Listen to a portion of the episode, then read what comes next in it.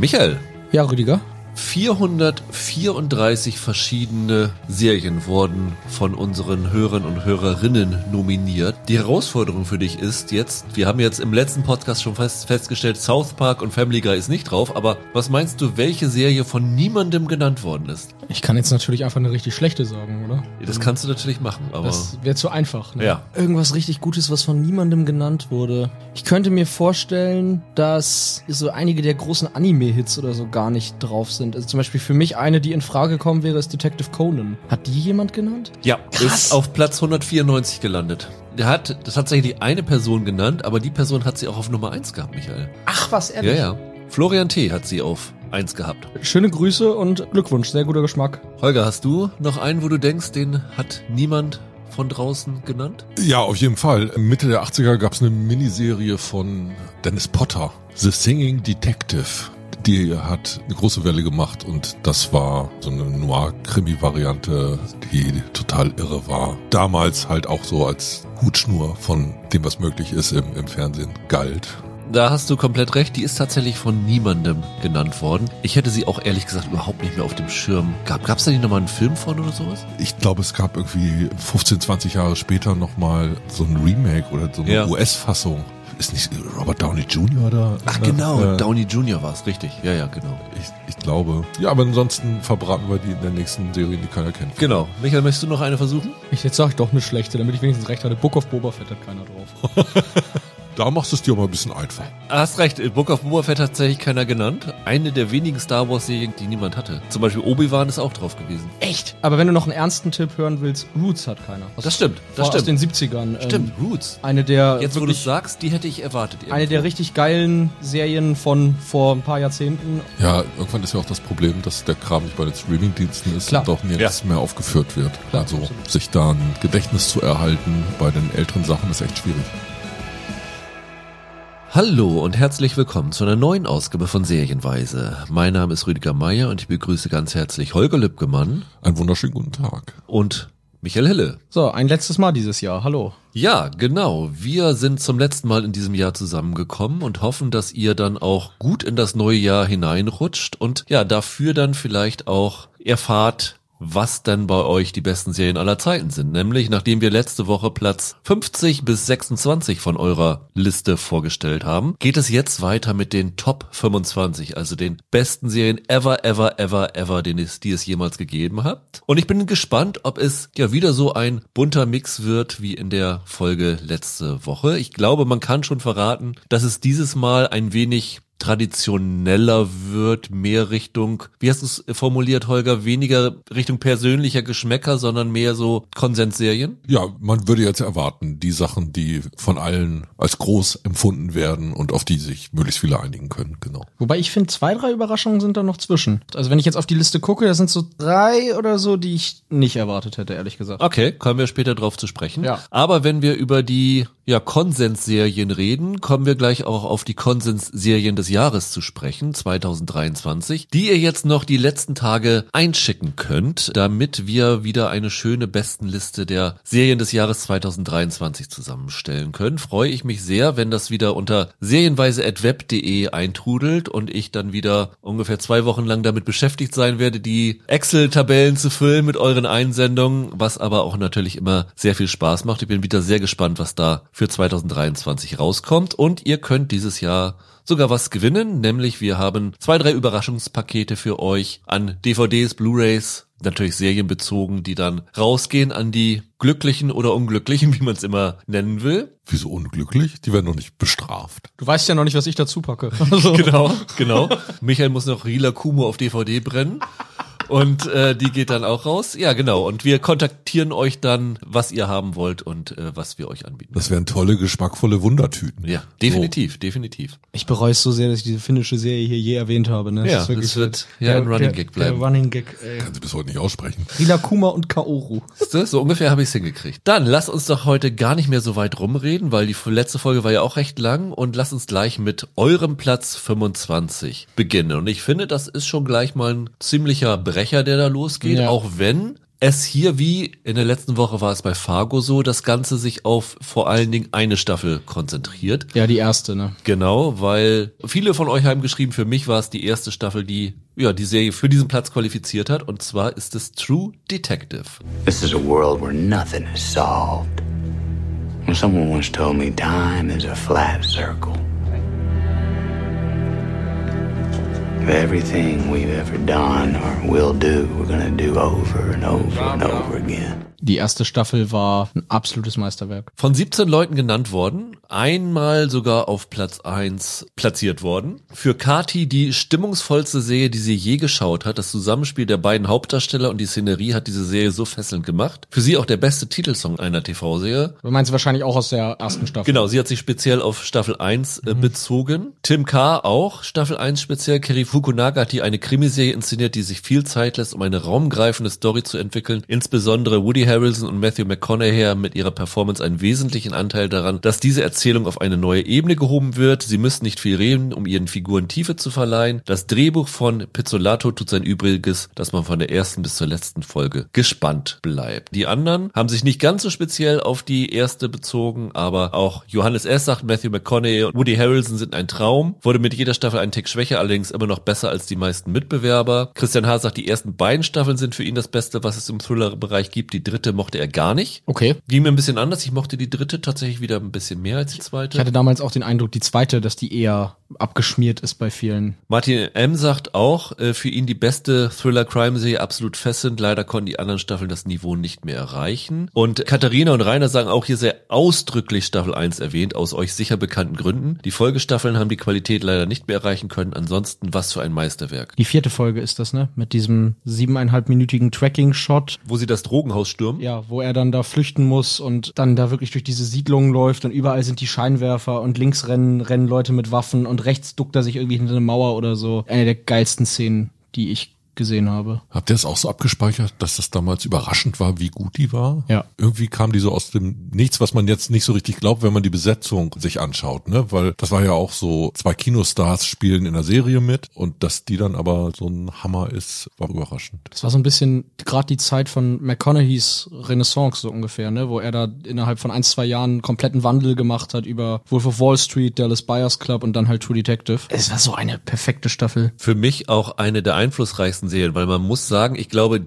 die Tatsache, dass True Detective so ein Erfolg war. Und das Bizarre ist ja, ich meine, die ist gekommen kurz nach der Cut-Off-Liste für die ganzen TV-Preise. Ja. Und ist dann erst im nächsten Jahr dran gewesen. Und dann haben die meisten sie schon wieder aus den Augen Ja, verloren. Ich glaube, die haben gar nicht so viele Preise dafür gewonnen, wie man es erwarten würde. Ja, genau. Aber der Erfolg von dem Ganzen hat, glaube ich, dazu geführt, dass zum einen dieses Anthologiemodell, wir machen nur eine Staffel oder wir machen abgeschlossene Geschichten, können dann dafür große Stars irgendwie zu unseren Sachen locken. Das ist durch True Detective gekommen. Also ich glaube zum Beispiel Mare of Easttown mit Kate Winslet wäre ohne True Detective nicht möglich gewesen. Solche Sachen stehen, glaube ich, in der Tradition drinne. Und ja, ich muss auch sagen, die erste Staffel war super. Ich war von der zweiten enttäuscht. Dritte Mahershala Ali fand ich wieder ziemlich gut. Ich mag den. Die war gut. Und ich bin echt gespannt, wie jetzt Mitte Januar, ich glaube am 15. kommt's bei Wow Jodie Foster. die Staffel mit Jodie Foster sein wird, weil Ja. Trailer fand ich super. Foster mal wieder in so einer Ermittlerrolle zu sehen, finde ich spannend. Ganz andere kreative Leute, also Pizzolato ist ja jetzt raus,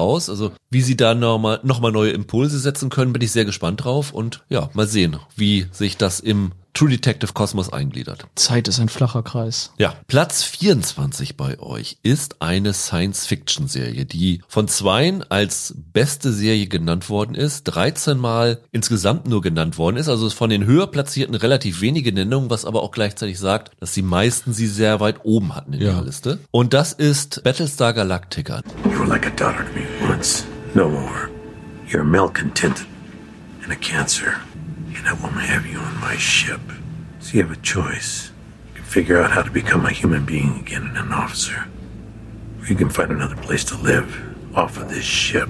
Natürlich das Remake und nicht Kampfstern Galactica von den, was war's, in den 70ern oder so. Muss man auch sagen, eine Serie, die zu der Zeit, als sie rausgekommen ist, für Science Fiction wirklich revolutionär gewesen ist, würde ich sagen. Was so die visuelle Qualität angeht, aber was auch so das Erzählerische angeht, habe ich so im Gefühl. Wie habt ihr das erlebt? Für mich ist das überraschend, wie hoch die in der Liste ist. Und eher so fällt es in eine der Serien, die ich mir nicht so richtig erklären kann. Ich sehe mich als Sci-Fi-Freund, aber mir fiel es immer schwer, da anzudocken.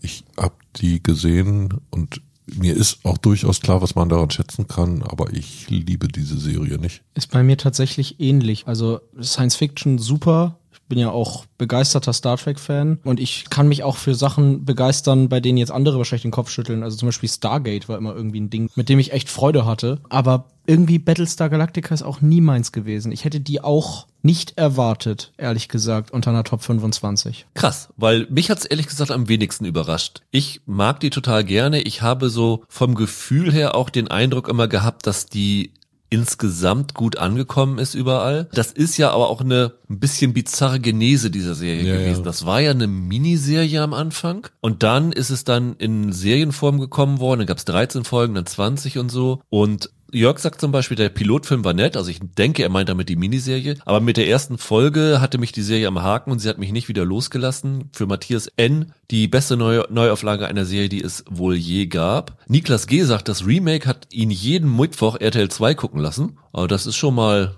was Besonderes, wenn du RTL 2, wenn du dazu kommst, RTL 2 anzuschauen. Lange war es seine absolute Lieblingsserie, auch heute noch sind die relativ retro wirkenden Schiffe und Raumschlachten toll anzusehen. Matthias S. sagt, wenn er sich für eine Sci-Fi-Serie entscheiden muss, die für ihn das beste Gesamtpaket ist, dann ist es Battlestar Galactica. Die Prämisse der begrenzten Ressourcen, die Figurenentwicklung, die Reflexion über Religion und Gesellschaft. Nicht ganz happy, wie am Ende das Mysterium aufgelöst wird, kann ich mich anschließen, aber wenn er reinschaut, immer Binge-Gefahr bei ihm. Und Jessica S. sagt, als jemand, der mit Star Trek als Nonplusultra der Sci-Fi aufgewachsen ist, war Battlestar Galactica ein Schock und Offenbarung in einem. Oha. So viele kluge Geschichten, so eine psychologische Tiefe bei den Figuren, eine der wenigen Serien, die sie noch heute immer wieder schauen kann. Und Tief im Westen sagt, viel zu selten diskutiert. Das äh, reflektiert dann eure Einstellung. Die rundeste, spannendste, bestgespielte und bestgeschriebenste Serie aller Zeiten. Also da haben wir eine der Nummer 1 Platzierungen. So viele Handlungsbögen, die sich von ähnlichen Serien abheben, geschliffene Dialoge durch die Bank weg herausragende Schauspieler, tolle Effekte, ein perfektes Serienfinale für Tief im Westen. Finde ich tatsächlich wirklich cool. Trotz jetzt dieser Verwunderung von mir darüber, aber irgendwie, das hat bei solchen Listen ja auch den größten Reiz, wenn man da plötzlich feststellt, oh, da gibt's was, das hätte in meiner Welt da nicht aufgetaucht oder wäre da nie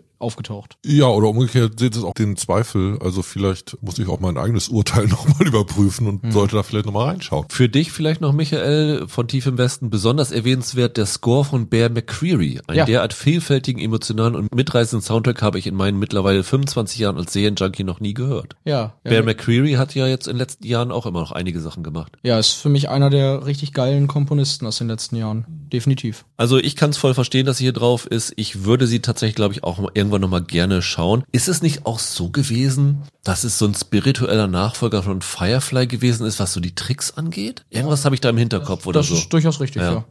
Dann kommen wir zu Platz 23. Und das ist die eine Serie, die ich letzte Woche, wie Holger gesagt hat, mit Cliffhanger gearbeitet habe. Nämlich das ist der Platz 1 der noch laufenden Serien. Und äh, das ist Stranger Things. Ja, Where's your hair? You have cancer? Did he run away? Are you in some kind of trouble? Is that blood? Stop it! You're freaking her out! He's freaking me out. bet she's deaf. Not deaf. Alright, that's enough, alright? She's just scared and cold. Also die Serie, die eigentlich jetzt hätte schon zu Ende sein sollen, aber aufgrund der ganzen Streiks und allem die Dreharbeiten jetzt erst so, glaube ich, beginnen erst und ja, dann abgeschlossen werden soll. Aber es sind jetzt vier Staffeln da und ich glaube, Holger, du bist großer Fan, ne? Hattest du die vierte nicht irgendwie auf deiner Top 10 des Jahres? ja, für mich ist das auch äh, noch einer der Gründe, warum man ein Netflix-Abo hat. Auch wieder eine dieser Serien, die einen großen popkulturellen Impact gehabt haben. Und ich sehe die eher ein bisschen zu tief platziert. Ich hätte sie vielleicht noch ein bisschen höher eingeschätzt. Aber manchmal ist es ja auch, auch schwierig, so zu schauen, was ist ein Thema, weil alle drüber sprechen und es wird viel reingeschaut und was wird dann wirklich richtig verehrt und geliebt. Für mich ist das Ding immer noch ein popkulturelles Ereignis und ich bin echt mit Vorfreude, was die nächste Staffel angeht. Wie immer, hoffentlich verhunzen sie es gegen Ende nicht. Wenn sie das nicht machen und jetzt nochmal ein richtig geiles Finale ranklatschen können, dann könnte ich mir auch gut vorstellen, dass die vielleicht in späteren Listen dann höher noch sich platziert. Genau, ich würde auch als quasi Nicht-Fan von Stranger Things sagen, der Grund, warum die dann wahrscheinlich nur Platz 23 ist, hat halt auch damit zu tun, dass sie Platz 1 der nicht beendeten Serie Ja. ist. Ich habe das bei meiner Liste konsequent vermieden. Ich habe da irgendwie Skrupel vor, das zu machen. Denke, das hängt damit auch zusammen. Also bei mir kam sie direkt hinter Top 10. Ich Okay. hätte Okay. sie auf 12, 13. Wir haben letzte Woche ja House of Cards dabei gehabt und da hatte ich ja gesagt, das ist so ein bisschen die Serie, die Netflix gebaut hat, aber eigentlich kann man sagen, dass Stranger Things die Serie ist, die Netflix so richtig gebaut hat. Das war das erste Mal, dass sie so einen richtigen Hit gelandet haben, über den alle geredet haben. Ne? House of Cards war noch so, ah, guck mal hier, Netflix, die machen was Interessantes, was Neues. Und das war so ein Ding, da hatten sie schon genug Publikum, dass man irgendwie so sich richtig damit über, darüber unterhalten konnte. Ja, das hatte plötzlich den Effekt, na jetzt brauche ich aber wirklich ein Ja, Netflix-Abo. ja. Und dementsprechend ist das für diesen Streaming-Dienst natürlich Gold wert gewesen. Für Daniel M. Popcorn-Kino im Serienformat mit einem einzigartigen Cast, einfach geniale Unterhaltung. Olli B. sagt, die Mischung macht's, wenn Goonies und E.T. auf 80er Trash-Horror treffen. Johannes S. sagt, die Serie vermittelt einfach ein so unglaublich wohliges 80er-Jahre-Gefühl, gemischt mit tollen Schauspielern, Coming-of-Age-Geschichten und Mystery-Horror-Elementen sowie Humor. Der perfekte Unterhaltungsmix. Thorsten J. sagt, schwach in der Mitte, nach hinten raus aber einiges aufgeholt. Toller Cast und eine jugendliche Geschichte. Thomas F. sagt, wie Olli B. die Goonies, vergleicht es aber auch äh, nicht mit 80er Trash-Horror, sondern mit Stephen King, weil kann man auch 80er Trash-Horror sagen? Ja, auf jeden Fall, auf jeden Fall. Genau sein Ding. Leider wurden die Kinder älter und die Produktion tendenziell schwächer. Trotzdem zieht ihn die Spannung jedes Mal wieder rein. Und Sabrina M. sagt, eigentlich mag sie keine Serien, die ausschließlich in der Vergangenheit spielen und diese verklären, aber bei Stranger Things war ihr das egal. Sie liebt das Setting, auch wenn sie sich nicht erinnern kann, dass die 80er so waren. Und sie sagt vor allem, die jungen Darsteller waren unglaublich gut. Vor allem Millie Bobby Brown ist für sie ein Highlight. Ja. Es- Das ist natürlich der Beginn einer, ja, hoffentlich langen und wirklich großen Karriere, muss man sagen. Vollkommen. Das stimmt. Irgendwie ist Stranger Things ja auch spätestens jetzt, nachdem Game of Thrones vorbei ist, ja auch gefühlt der größte Serienblockbuster, oder? Also ich meine, ich erinnere mich jetzt, dass in dieser vierten Staffel da zweieinhalbstündige Folgen drinne waren, oder also die ja wirklich extreme Überlänge hatten, die ja auch Effekte abfeuern, die du so in der Qualität selbst auf der großen Leinwand oft gar nicht mehr zu sehen kriegst. Also wenn ich an Stranger Things denke, verbinde ich das mittlerweile wirklich mit absolutem Bombast. Ja, man hat da manchmal das Gefühl, da stehen die Serienmacher jetzt ein bisschen mit dem Rücken an der Wand und agieren selber so, als ob sie liefern müssten. Ja, klar. So. Und das macht dann plötzlich dieses äh, Staffelfinale so übergroß. Ja, klar. Und welche Serie könnte es sonst schaffen, Kate Bush wieder zu einem Welthit zu Ja, verhelfen? ja. Dazu haben nicht viele Serien das Potenzial. Ja. Ist wahrscheinlich nach Game of Thrones die letzte Konsensserie, die noch verblieben ist im Moment. Auch da werden noch welche kommen, aber was die Platzierung angeht, könnte man das glauben, genau. Das ist ein guter Zeitpunkt, um unsere nächste Top 10 zwischenzuschieben, nämlich die Top 10 der Netflix Originals. Und in schöner Tradition wird die eins natürlich wieder nicht verraten, weil Stranger Things ist tatsächlich bei euch nur das zweitliebste Netflix Original, erstaunlicherweise. Hätte ich nicht erwartet tatsächlich. Dann wird's verwirrend. Die Nummer 10 bei den Netflix Originals haben wir letzte Woche bei den Miniserien gehabt, When They See Us. Platz 9 ist Ozark, hat Okay. einige dann doch begeistert. Das Überraschend irgendwie. Netflix Pendant zu Breaking Bad. Platz 8 ist Bojack Horseman. Michael, guck mal, da haben die Leute auf dich gehört und das sich auch angeschaut. Ja, also sieben Plätze zu niedrig in der Netflix-Liste. Aber ja, nein, also Bojack Horseman ist richtig geil. Platz 7 Rila Kulu und Ka Meine Güte, ey. Ich lösche diese alte Folge. Das ist, ja- das ist ja unangenehm. Platz 7 ist Narcos bei euch geworden. Narcos, ja. Finde ich auch eine sehr, sehr tolle Serie. Platz 6 ist eine Serie, wo ich gedacht hatte, vielleicht kommt die in die Top 50. Habt ihr auch mitgedacht, dass sie vielleicht reinkommen könnte? Mindhunter? Nee. Nee, ich glaube, ich Echt finde nicht? die, find die auch einen Tick zu speziell. Ah, ich habe aber gedacht, dass die, die es mögen, das richtig, Also richtig, richtig passen. intensiv mögen, ja. Ist am Ende, kann ich in dieser Stelle sagen, auf Platz 71 gelandet. Also Okay. nicht so weit zurück, aber ich habe es mir höher erwartet. Und die anderen haben wir letzte Woche gesprochen. Platz 5 war The Crown, Platz 4 Damen Gambit, Platz 3 Netflix Original von euch ist Stranger Things. Nummer 1 kommt später. Platz 22 ist wieder eine Serie, die viele, glaube ich, durch ihre Jugend begleitet hat, die vielen vielleicht auch die Möglichkeiten von Serien vorgeführt hat, nämlich Akte X. Scully, you have to believe me. Nobody else on this whole damn planet does or ever will.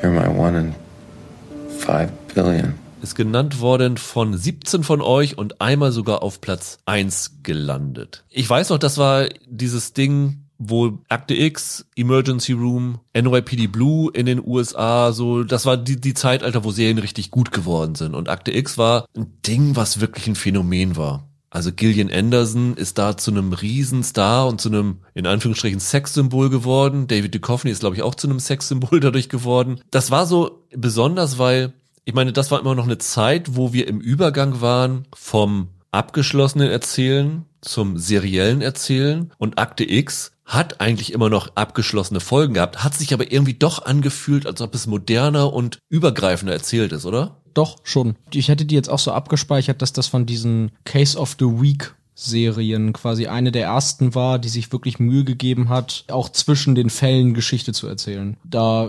Figurenentwicklung zu betreiben, die quasi über das hinausgeht, was man vorher gemacht hat, wo es dann vielleicht mal von einer Staffel auf die nächste irgendwie kleine Änderungen im Status quo gab. Da war Akte X dann schon deutlich moderner, das würde ich auch so sehen. War das die erste Serie, die noch während sie gelaufen ist einen Kinofilm bekommen hat? Gab es vorher schon einen? Ich kann mich eigentlich nicht entsinnen, oder?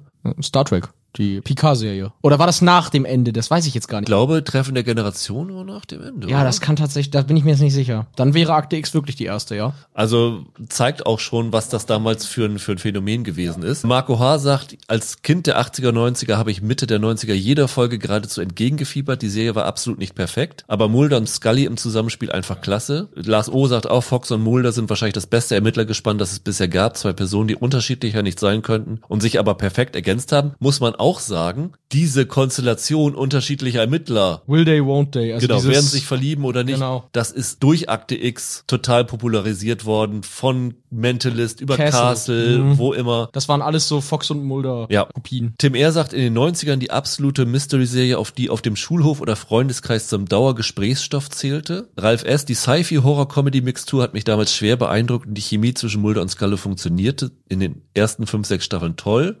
Matthias N. sagt, das Thema Verschwörungstheorien hat ja inzwischen einen seltsamen Beigeschmack, ansonsten aber immer noch gut guckbar. Die Tricks in der Serie waren so gut, dass Uri Geller immer noch versucht, die Dinge als real auszugeben. Da gab es doch dieses Jahr eine sehr lustige Geschichte, dass er behauptet hat, er habe Bilder im Pentagon von Außerirdischen irgendwie machen können und dann hat er einfach Screenshots aus Akte X gepostet. Also das, doch, für die Zeit waren die Tricks auch wirklich gut. Josef sagt, die X-Akten haben für mich die 90er geprägt und waren ähnlich wie Star Trek Wegbereiter des goldenen TV-Zeitalters. Es lohnt sich immer mal wieder ausgewählte Folgen zu schauen. Mario M. sagt auch, zur Matura-Zeit und zum Studiengebiet beginnt tagelang unser einziges Gesprächsthema. Und für Johannes S. war es der Beginn der Seriensucht, der professionellen Serien an sich und des Mystery-Genres. Wer hat es nicht gesehen und geliebt? Ich. das war nicht meine Serie. Ja. Holger guckt auch schon so, wollte gerade sagen. Ich weiß, dass Leute das geliebt haben und ich finde das auch total richtig. Und eigentlich ist das eine Serie, die mir hätte gefallen sollen. Aber ich gebe dieser Serie an ganz, ganz vielen Sachen Schuld. Ich finde, dass sie Verschwörungstheorien hoffähig gemacht hat, wenn du so willst. Ist jetzt natürlich zugespitzt, aber die haben so viele Sachen etabliert, mit denen ich meine Probleme hatte. Ich fand die Ästhetik eigentlich immer so ein bisschen, bisschen flach. Ich, in gewisser Art und Weise sind sie in der Popkultur auch mitverantwortlich gewesen für die Erfindung des Nerds und dieses Nerd-Spezialistentum, das wird da drin vorgeführt. Gleichzeitig haben die immer als Freakshow funktioniert. Also jeder Amerikaner mit einer auffälligen Deformation hat da eine Nebenrolle bekommen. Ganz komisches Mixed-Back-Ding, aber natürlich, ich verstehe, die waren was Neues, die haben was angeschoben, aber ich bin mir nicht sicher, ob es ohne Akte X die Trump-Präsidentschaft gegeben hätte. Oh, okay. Um mal eine Verschwörungstheorie in den Raum ja, zu stellen. wollte ich gerade sagen. Das Besondere war ja, glaube ich, dass sich auch da die Fans in zwei Lager gespalten haben. Die einen fanden wirklich die Monster of the Week Sachen super und die anderen waren mehr daran interessiert, dieses Alien-Entführung, was ist mit äh, Mulders Schwester? Ja passiert und so. Anders als ihr beide, ich kann mit Akte X viel anfangen. Und ich habe jetzt wieder eine Frage an dich und diese Liste. Ich möchte nämlich wissen, wo ist denn das noch bessere Akte X gelandet? Wo ist denn Fringe? Das war eine Serie, die war bei mir auch Kandidat für die Top 10. Das ist ein sehr spezieller Blick. Auf 247, 100 Plätze for Person of Interest. Interessant. Damit das schon mal geklärt ist. Ja, die Verhältnisse gleich geklärt. Super. Nein, Person of Interest ist weiter oben, haben wir schon gesagt. Aber ja, das ist irgendwie ziemlich weit unten. Das galt dann, glaube ich, für viele auch nur als Low-Budget Akte X dann. Also ist wirklich die älteste Serie bisher, ne? Auf der Liste. 93 hat die angefangen. Ja. Und war zu erwarten, dass die ja. irgendwann kam, weil die hat halt so einen großen Impact gehabt und gerade auch Impact für Leute, von denen wir wissen, dass die Serien lieben. Das hatte auch Platz 21. Eine Serie aus dem reichen Fundus von Serien, mit denen HBO Geschichte geschrieben hat. Es ist Six Feet Under. Why do people have to die? To make life important. None of us know how long we've got, which is why we have to make each day matter.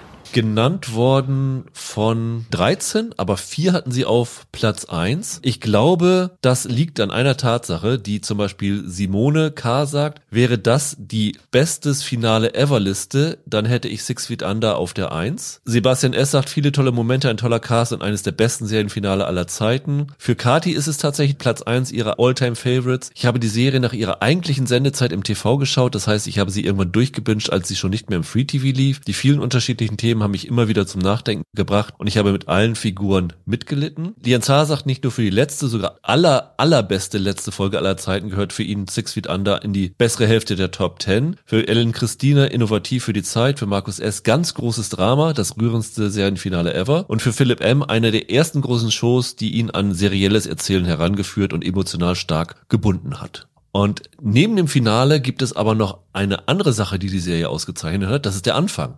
Ich meine nicht der Anfang der Serie, sondern der Anfang jeder Folge. Weil ich überlege gerade, okay, das gab es wahrscheinlich in Sitcoms schon früher mit dem, wir brauchen noch eine Szene vor dem Werbeblock oder so. Aber Cold Open in der Dramaserie und auch einer Serie, die ohne Werbung läuft, weil bei HBO ist, glaube ich, erst durch Six Feet Under so richtig popularisiert worden. Also der Todesfall der Woche, der das auslöst. Genau, und dann ist es ja nicht nur Cold Open, sondern so schwarzhumorig, wie es jemals wird. Ne? Ich habe das wirklich empfunden, als ich die damals gesehen habe, jetzt fängt was Neues an. Diese Serie hat sich bei erster Strahlung angefühlt wie der Aufbruch in ein neues Serienzeitalter. Für mich noch stärker als andere Sachen, die heute als bedeutend gelten und von denen ich sehr stark ausgehe, dass sie jetzt später in der Liste gleich kommen, die aus dem gleichen Jahr oder aus der gleichen Zeit sind. Für mich verbinde ich wirklich ganz stark mit Six Feet Under so einen Qualitätssprung und so eine Serie, die gezeigt hat, so geht's auch und es gibt dann noch ein ganz großes, weites Feld von Sachen, die gemacht werden können, die man angehen kann. Ich traue mich jetzt nur zu sagen, weil Rüdiger letzte Woche ja angekündigt hat, dass bei ihm auch so ein paar Dinger drauf sind. Aber ich habe von Six Feet Under nie wirklich was gesehen. Äh,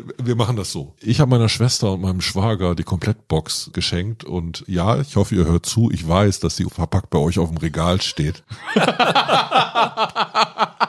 Beim letzten Kaffee trinken habe ich es gesehen. Ich zieh die ab, du kriegst sie. Okay, cool, danke. Jetzt rat mal, bei wem gleich die DVD-Box ausgepackt wird. Nein, nee, nee, nee, die steht da seit einem Jahrzehnt. Ehrlich, super gerne, weil von, ich glaube, von zwei oder drei Folgen, die man dann mal irgendwie erwischt hat, nie was davon gesehen. Aber interessiert mich wahnsinnig. Ich meine, die Besetzung, ne? Michael C. Hall. Stimmt, Dexter Vor ist dabei. Dexter war der da schon eine große Nummer, ne? Francis Conroy ist das Oberhaupt der Familie. Wenn man jetzt ganz böse sein will, ist das die Serie, der ich Schuld an den Auftakt der letzten Staffel von The Crown gebe. Das ist die erste Serie, die Figurenkern als Geister zurück popularisiert hat. Ich will die DVD-Box trotzdem noch. Weil das ist ja so, ich meine, die Serie beginnt damit, dass der Vater stirbt und dann geht's ja um, wie es mit dem Beerdigungsinstitut weitergeht und der taucht dann ja aber immer mal wieder auf. Und äh, ja. Aber Platz 21. Platz 20, wir sind jetzt so ein bisschen in einem ähnlichen Zeitraum, ne? Wir haben jetzt gerade Akte X gehabt, Anfang der 90er, Six Feet Under ist Anfang der 2000er 2001, gewesen. ja. Und jetzt kommt mit Platz 20 eine weitere Serie, die in den 90ern ja groß geworden ist, aber dann noch weit in die 2000er reingegangen ist, weil sie so unfassbar lange gelaufen ist. Dreimal auf Platz 1 gewählt, 18 Mal genannt worden. Emergency Room. See, there's two kinds of doctors. There's the kind that gets rid of their feelings and the kind that keeps them. If you're gonna keep your feelings, you're gonna get sick from time to time. That's just how it works. People come in here and they're sick, dying, and bleeding, and they need our help. And helping them is more important than how we feel. Ja, krass. Dreimal auf der Eins, sagst du. Ja. Heftig. Eine Serie, wo ich völlig verstehen kann, dass die so beliebt ist. Eine Serie, wo ich aber auch sagen muss, bei mir persönlich bin ich dann irgendwann rausgegangen, weil die aufgrund ihrer langen Laufdauer das Ensemble so ausgetauscht hat, dass es für mich irgendwann nicht mehr das Emergency Room war, was ich kannte, was ich liebte. Aber was die an Folgen hatten, was die an Stars hatten, ich meine, Clooney, Anthony Edwards hat leider nie die ganz große Karriere gemacht, aber der hat für mich Clooney da an die Wand gespielt. Margulies ist dadurch groß geworden. Noah Wiley fand ich damals super. Anna Theresa übrigens auch. Sie sagt, eine der ersten Serien, von denen ich ein richtiger Fan war, damals jede Woche auf ProSieben gesuchtet, mit einem Crush auf Noah Wiley. Verständlich? Ich hatte einen Crush auf Anna Delamico für die Insider. Also ich habe die am Anfang auch wöchentlich auf ProSieben geschaut. Es war jahrelang ein Favorit für mich und wie gesagt, irgendwann gab es die Tarantino-Episode, war es glaube ich sogar in der ersten Staffel. Also hat Arztserien auf ein neues Level gehoben, muss man sagen. Nicht nur Arztserien. Also die ist jetzt Platz 20 und wenn es ganz einfach um Qualitätsdiskussionen geht, kann man die mit gutem Gewissen deutlich weiter vorne platzieren. Wenn du die späteren Staffeln rauslässt. Ja, wobei selbst da habe ich neulich einen Kritiker gehört, der gesagt hat, also dieses Austauschen vom Cast habe da nicht so gut funktioniert, aber selbst diese späteren Staffeln erreichen teilweise noch eine Qualität, die trotzdem herausragendes Fernsehen in der Zeit war. Ich sage nur Rocket Romano gegen den Helikopter. Ja, das hast du gesehen und wenn du drin warst damals in der Serie, war das ein Schock. Unfassbar. Ich glaube, Michael will gerade nochmal einen White Spot beichten. Ich weiß, wer George Clooney ist, aber, aber äh, sonst. Du hast EA nie geschaut. Ich habe nie Emergency. Ja, Hast äh, du noch eine DVD-Box? Die habe ich auch nie gesehen. Ich habe die hier komplett bei mir stehen. Oh Gott. Na, ich, ich habe Emergency Room nie gesehen. Ich liebe eine andere Krankenhausserie, die nenne ich nachher, wenn ich dran bin. Das Ding war irre. Und zwar auch in einer Art und Weise, das war unfassbar gut geschrieben, das war unfassbar dicht. Die haben es geschafft, Spannung in einem Bereich zu inszenieren, wo man das in der Form nicht erwartet hat. Auch irgendwie für die Krankenhausserie, wenn wir jetzt nur dieses Genre uns angucken, dann gibt es das davor und danach. Da war diese Serie für, für das Genre allein der große Gamechanger. Einige der mit Abstand spannendsten Fernsehmomente verdanke ich genau dieser Serie und es gibt dort Einzelfolgen, Carter und Lucy, sage ich die nur. höchste Höhen erreicht. In, in einer großen Liste, die Top 100 der besten Serienfolgen aller Zeiten, wäre nicht eine, sondern mehrere aus der Serie vertreten. Und denen sind halt auch immer wieder ganz überraschende einzelne Serienfolgen äh, gelungen. Ja, das war ein Ereignis in seiner Zeit und man muss wahrscheinlich wirklich sagen, dass das Ding ist drei, vier, fünf Jahre zu lang gelaufen. Aber wenn die im richtigen Moment aufgehört hätten, dann müssten sie immer noch einen Ruf wie Donnerhall haben. Ja, für Sebastian S. die Krankenhausserie. Ohne die hätte es, Michael, das ist wahrscheinlich auf deinen Top 10, Grey's Anatomy und viele andere Serien niemals geben können. Ja, aber der,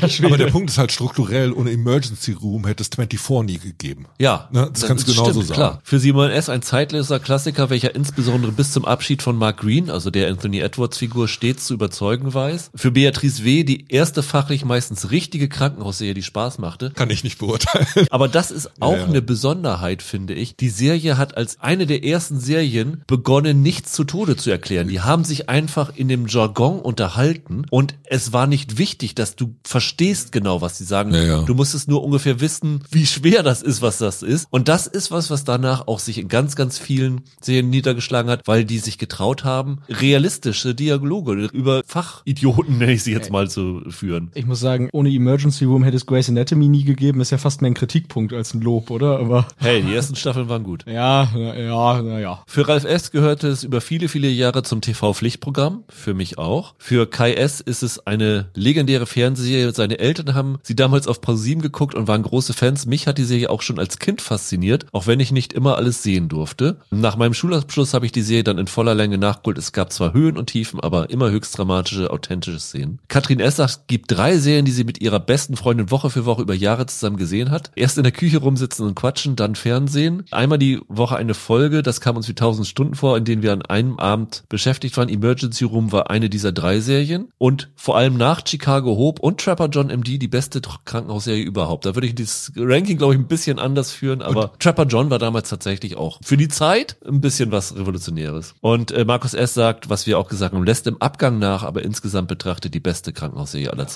Und man muss wirklich nochmal daran erinnern, das war auch so ein Ding, auf das sich alle einigen konnten. Ne? Das war das Game of Thrones seiner Zeit. so, so seltsam, dass das jetzt klingt. Ey, 1994, wie hieß es? NBC Thursdays? Emergency Room, Friends und Seinfeld, glaube ich. Das war, als wenn du hier, was weiß ich, Länderspiel und Schwarzwaldklinik nacheinander gezeigt hättest. Da wir heute halt in dieser Streaming-Welt leben, kann man sich nicht mehr vorstellen, aber in den 90er Jahren gab es mal Momente, in denen Fernsehen cool war, in denen Fernsehen äh, auf dem Höhepunkt von, von Popkultur war. Also wir haben ja vorhin über die Simpsons schon gesprochen, das wäre so ein anderer Indikator gewesen. Es gab dann teilweise auch goldene Jahre von den Talkshows und ganz vorne weg und was unbedingt dazu gehörte, war ja. Und äh, also wenigstens die Tarantino-Folge, die musste man nachholen. Mache ich. Ich muss sagen, jetzt kommen wir auf Platz 19, ne? Wir kommen auf Platz 19. Als du die Liste rumgeschickt hast, habe ich bei Platz 19 schlucken müssen. Das ist die eine Serie, die immer wenn sie auf solchen Listen auftaucht. Sie taucht ja oft genug auf solchen Listen auf, die mich dann immer dran erinnert, dass es tatsächlich sehr viele Menschen gibt, die die wirklich mögen. Ich bin, ich bin jedes Mal verwundert darüber. Ein Fremdkörper für dich. Ja, absolut. Okay. Vielleicht der größte Serienhype, den ich nie verstanden habe. 0,0. Okay. Doch, ich habe ihn verstanden. Und 20 unserer Hörer und Hörerinnen haben ihn auch verstanden, nämlich so viele haben sie auf die Top-Liste gesetzt, zweimal auf Platz eins Sherlock. Ja. Und zwar die Neuauflage natürlich mit Benedict Cumberbatch und Martin Freeman. Cardiff? It's obvious, isn't it? It's not obvious to me. Dear God, what is it like in your funny little brains? It must be so boring. Ich finde, auch wenn ich mit den letzten ein, zwei Staffeln Probleme hatte, die ersten beiden Staffeln von Sherlock fand ich super. Die hat mir richtig Spaß gemacht. Also das Tolle daran war ja, wir leben heute in einer Welt, wo versucht wird, alles in Franchise zu gießen und wo versucht wird, alle popkulturell jemals relevanten Figuren für jede Generation neu aufzubereiten und die immer wieder hinterm Ofen hervorzuholen. Jede Generation kriegt ihre, keine Ahnung, ihre Vampirstoffe, jede Generation kriegt ihre Tarzan-Version, jede Generation kriegt ihren Sherlock, wenn du so willst. Und bei einer Figur, wo man das Gefühl hatte, den können wir nur historisch aufbereiten, war die Leistung dieser Serie, dass es zum ersten Mal so aussieht, dass du den Kern, das Besondere, was die Leute lieben, an der Sherlock-Figur erhalten konntest und das gleichzeitig trotzdem in eine Gegenwart zu bringen. Auch wenn das natürlich eine Fantasiegegenwart ist. Es geht da ja nicht um, um, um Realismus, aber es war eine Form von Modernisierung, die die Leute so einer alten Figur abgenommen haben. Und darin liegt eigentlich der eigentliche Wert dieser Drehbücher. Oliver S. sagt genau das. Man merkt, dass sich die Macher ernsthaft Gedanken gemacht haben und die klassischen Bezüge zu den Büchern mit modernen Stilmitteln verbinden wollten und diese auch hervorragend schaffen. Sehr kreativ, zeitgemäß und clever. Eine absolut gelungene Mischung aus Neuzeit und Klassik. Ganz einfach zum Beispiel illustriert an der Watson-Figur. Thomas F. sagt, Sherlock Holmes Reloaded, was für eine coole Idee und Umsetzung, die Story in die heutige Zeit zu holen, was für ein herrlich arroganter Sherlock. Sabrina sagt, ich habe mich lange davor gedrückt, die Serie zu schauen. Sie mag die Holmes-Geschichten von Doyle, aber die Verfilmung haben ihr nur selten zugesagt und wenn, und dann das Ganze auch noch in modernisierter Form, das konnte ja nur scheitern. Weit gefehlt, die Serie ist eine wahre Freude. Cumberbatch und Friedman verkörpern ihre Rollen perfekt. Man liebt und hasst Sherlock und ist doch immer auf seiner Seite. Sie teilt meine Meinung, gegen Ende hat die Serie für mich etwas ihren Charme verloren, aber sie ist und bleibt absolut sehenswert. Auch Kati sagt, trotz vermasseltem Serienfinale ein Highlight, beste Bromance ever. Und Holger S. sagt, tolles Pacing, Wendung, die auch Menschen überraschen, die Sherlock Holmes kennen, leider gegen Ende etwas zerfranst. Ich glaube, Tiefpunkt war für mich diese eine Folge, die dann in der Vergangenheit spielt, diese Das Weihnachtsspecial, das es genau, zwischendurch gab. das war für mich missglückt, aber ja, ich kann deinen Hass irgendwie nicht so richtig nachvollziehen, Michael. was heißt Hass? Ist es wirklich für mich so, ich habe es dann auch ein paar Jahre später nochmal versucht, als sowohl Holger und Roland da mal sich positiv drüber geäußert haben. Ich finde keine einzige Folge davon tatsächlich gelungen. Ich mag Sherlock Holmes sehr gerne, ich mag die Doyle-Geschichten und ich kann dir jetzt verraten, ich habe ja fast meine ganze Top 20 schon irgendwie verraten jetzt hier äh, immer zwischendurch. Es gibt ja aus den 80ern diese Serie mit Jeremy Brett, die sich fast eins zu eins an diese Doyle-Geschichten hält. Ich weiß gar nicht, wie die im Ja, ja. Deutschen hieß. Die Abenteuer des Sherlock Holmes oder so. The Adventures of Sherlock Holmes auf jeden Fall im Original äh, 261 bei Hörern und Hörerinnen gelandet. Genau, das ist für mich fast das Nonplusultra an romangetreuer und vorlagengetreuer Literaturverfilmung. Und die, die hatte ich tatsächlich in der engeren Auswahl, aber mit Sherlock konnte es nie gucken. Aber darum geht's, glaube ich, nicht. Es äh, geht ja gerade darum, wie nehme ich solche literarischen eingeführten Figuren und modernisiere die für eine neue Generation. Und da ist zum Beispiel, ich habe ein riesiges Problem, fast alle klassischen Stoffe, die jetzt für die Millennials aufbereitet werden, finde ich, werden Katastrophen, weil viele Autoren halt nicht mal den, den Hauch einer Ahnung haben, was der eigentliche Markenkern, was das Besondere, was das Erhaltenswerte dieser klassischen Figuren ist und wie sie halt diesen Dreh in die Gegenwart hinbekommen. Dass das für dich nicht funktioniert oder nicht die beste Holmes-Verfilmung ist, das verstehe ich sofort. Aber als so eine ikonische Figur nehmen und die loslösen aus ihrem eigentlichen Zusammenhang und in was Neues stellen, ich finde schon, dass das, auch nicht komplett, aber in, in Teilen gelingt und ich kann absolut verstehen, warum das für viele einen extrem hohen Unterhaltungswert hat. Nö, wie gesagt, das wollte ich Sherlock auch nicht absprechen. Ich wollte darauf zu sprechen kommen, dass es eine andere Sherlock Holmes-Serie gibt, die ich halt sehr mag. Das war Ja. jetzt gar nicht, dass ich jetzt sage, Holmes muss unbedingt in seiner Zeit bleiben oder so. Das ist gar nicht mein Problem. Nein, nein. Dann verrate uns doch an dieser Stelle, Michael, deine Top 10. Ich hatte überlegt, dass ich wie du The Nick Nenne, aber mir ist eingefallen, es gibt noch eine andere Krankenhausserie, die ich sehr mag. Die habe ich auf Platz 10 und das ist Dr. House. Passt auch gut zu Sherlock Holmes tatsächlich. Ja, das ist auch eine Holmes-Variante. Genau. Und das war so eine der ersten großen Serienlieben, die ich hatte. Ich habe sogar irgendwo noch zu Hause ein T-Shirt, das mir gar nicht mehr passt, wo drauf steht It's Never Lupus. Der Running Gag aus dieser Serie. Sehr schön. Ja, also Hugh Laurie in dieser Rolle habe ich absolut bewundert von Anfang an. Ich fand, die haben es ganz toll geschafft, über viele Staffeln hinweg spannende Kriminalfälle im Rahmen einer Arztserie zu erzählen und über Krankheiten dann quasi sich sozusagen wirklich Ermittlungen dann ja immer anzustellen. So war Ja, ja tatsächlich. Kriminalfilme sind es ja nicht. Es, es bleibt ja eine Krankenhausserie mit medizinischen Fällen, aber die Inszenierung der Diagnose Ja, genau. Als Kriminalfall oder mit den Mitteln, wie sonst Krimis funktionieren, das ist ja der Clou. Genau, es gab richtig Verhöre, man ist quasi an eine Art Tatort gefahren, wo sich die Symptome dann zum ersten Mal Genau. gezeigt haben. Und jede und Menge so. falsche Spuren. Ja, absolut. Auch eine Serie, die es sehr gut hinbekommen hat. Es gab dann ja zwischendurch große Castwechsel. Irgendwann haben sie ja mal bis auf House und Wilson einen Großteil der Ärzte verloren und dann kam ja zum Beispiel Olivia Wilde irgendwann, irgendwann dazu. Auch eine Serie, die finde ich das ganz toll gemacht hat, große Teile des Casts auszutauschen und teilweise neue Figuren einzuführen, die noch mehr Ecken und Kanten hatten als die, die man vorher verloren hat. Meine Frage, wo ist die bei den äh, Hörern? Platz 114. Okay, das ist zum Beispiel so eine, die hätte ich höher erwartet, weil da hatte ich das Gefühl, als die in, in Blüte stand, war das auch eine, die so eine extreme Fanbindung hinbekommen hat und die für eine, für eine gewisse Zeit der heiße Scheiß war. Es gab eine Zeit, ich glaube, da galt House als erfolgreichste Serie aller Zeiten. Mhm. Und dann kam CSI Miami. Die übrigens niemand Gott. gesagt hat, kann man kurz erwähnen, ja. Das tut weh. Ja. Es ist wirklich, ich habe die auch zu Hause und ich gucke mir da regelmäßig so meine Lieblings- oder Highlight-Folgen von an und genieße das Hugh Laurie dazu zu schauen. Ich find's ganz spannend. Du hast halt manchmal diese Serien, die davon leben, dass sie wirklich ganz einfach schaffen, eine Figur hinzustellen. Und natürlich, das ist jetzt diese Titelfigur und das ganze Universum kreist um ihn. Aber wenn sie da nicht die richtige Besetzung gefunden hätten oder nicht das richtige Maß an Charisma, zerbröselt so eine Serie, glaube ich. Und das ist richtiger Glücksgriff gewesen, dass sie ihn dafür gefunden haben. Deine neun? Mein Platz 9 ist quasi mein Star Wars irgendwie immer gewesen. Tatsächlich äh, meine ich das ohne Ironie, Avatar, der Herr der Elemente. Die Animationsserie. Ja, die Animationsserie. War die Kinderserie, die ich äh, in dem, genau dem richtigen Alter wirklich hoch und runter gesehen habe. Ich könnte wetten, ich habe alle Folgen fünf, sechs Mal gesehen, weil das lief ja auf Nickelodeon hoch und runter. Und der Star Wars-Vergleich einfach deshalb, weil ich stelle mir vor, dass was ein großer Reiz an Star Wars war, war ja, das war eine relativ simple Geschichte in so einer sehr andersartigen Welt im Vergleich dazu, wo solche Geschichten sonst stattgefunden haben. Die Prinzessin saß plötzlich in einer Raumstation gefangen und der schwarze Ritter war ein keuchender Roboter. Und Avatar war für mich sowas ähnliches. Das war eigentlich als Kind, war ich so begeistert von diesem Worldbuilding und dieser, dieser Vorstellung, dass diese Welt irgendwie existieren könnte. Ne, es gab dann damals Kinder, die haben dann mit Lichtschwert draußen auf dem Spielplatz quasi Star Wars nachgespielt und ich habe mich, äh, hab mir eine blaue Stirn angemalt und versucht, äh, Aang nachzumachen und irgendwie Wasser oder Luft zu bändigen.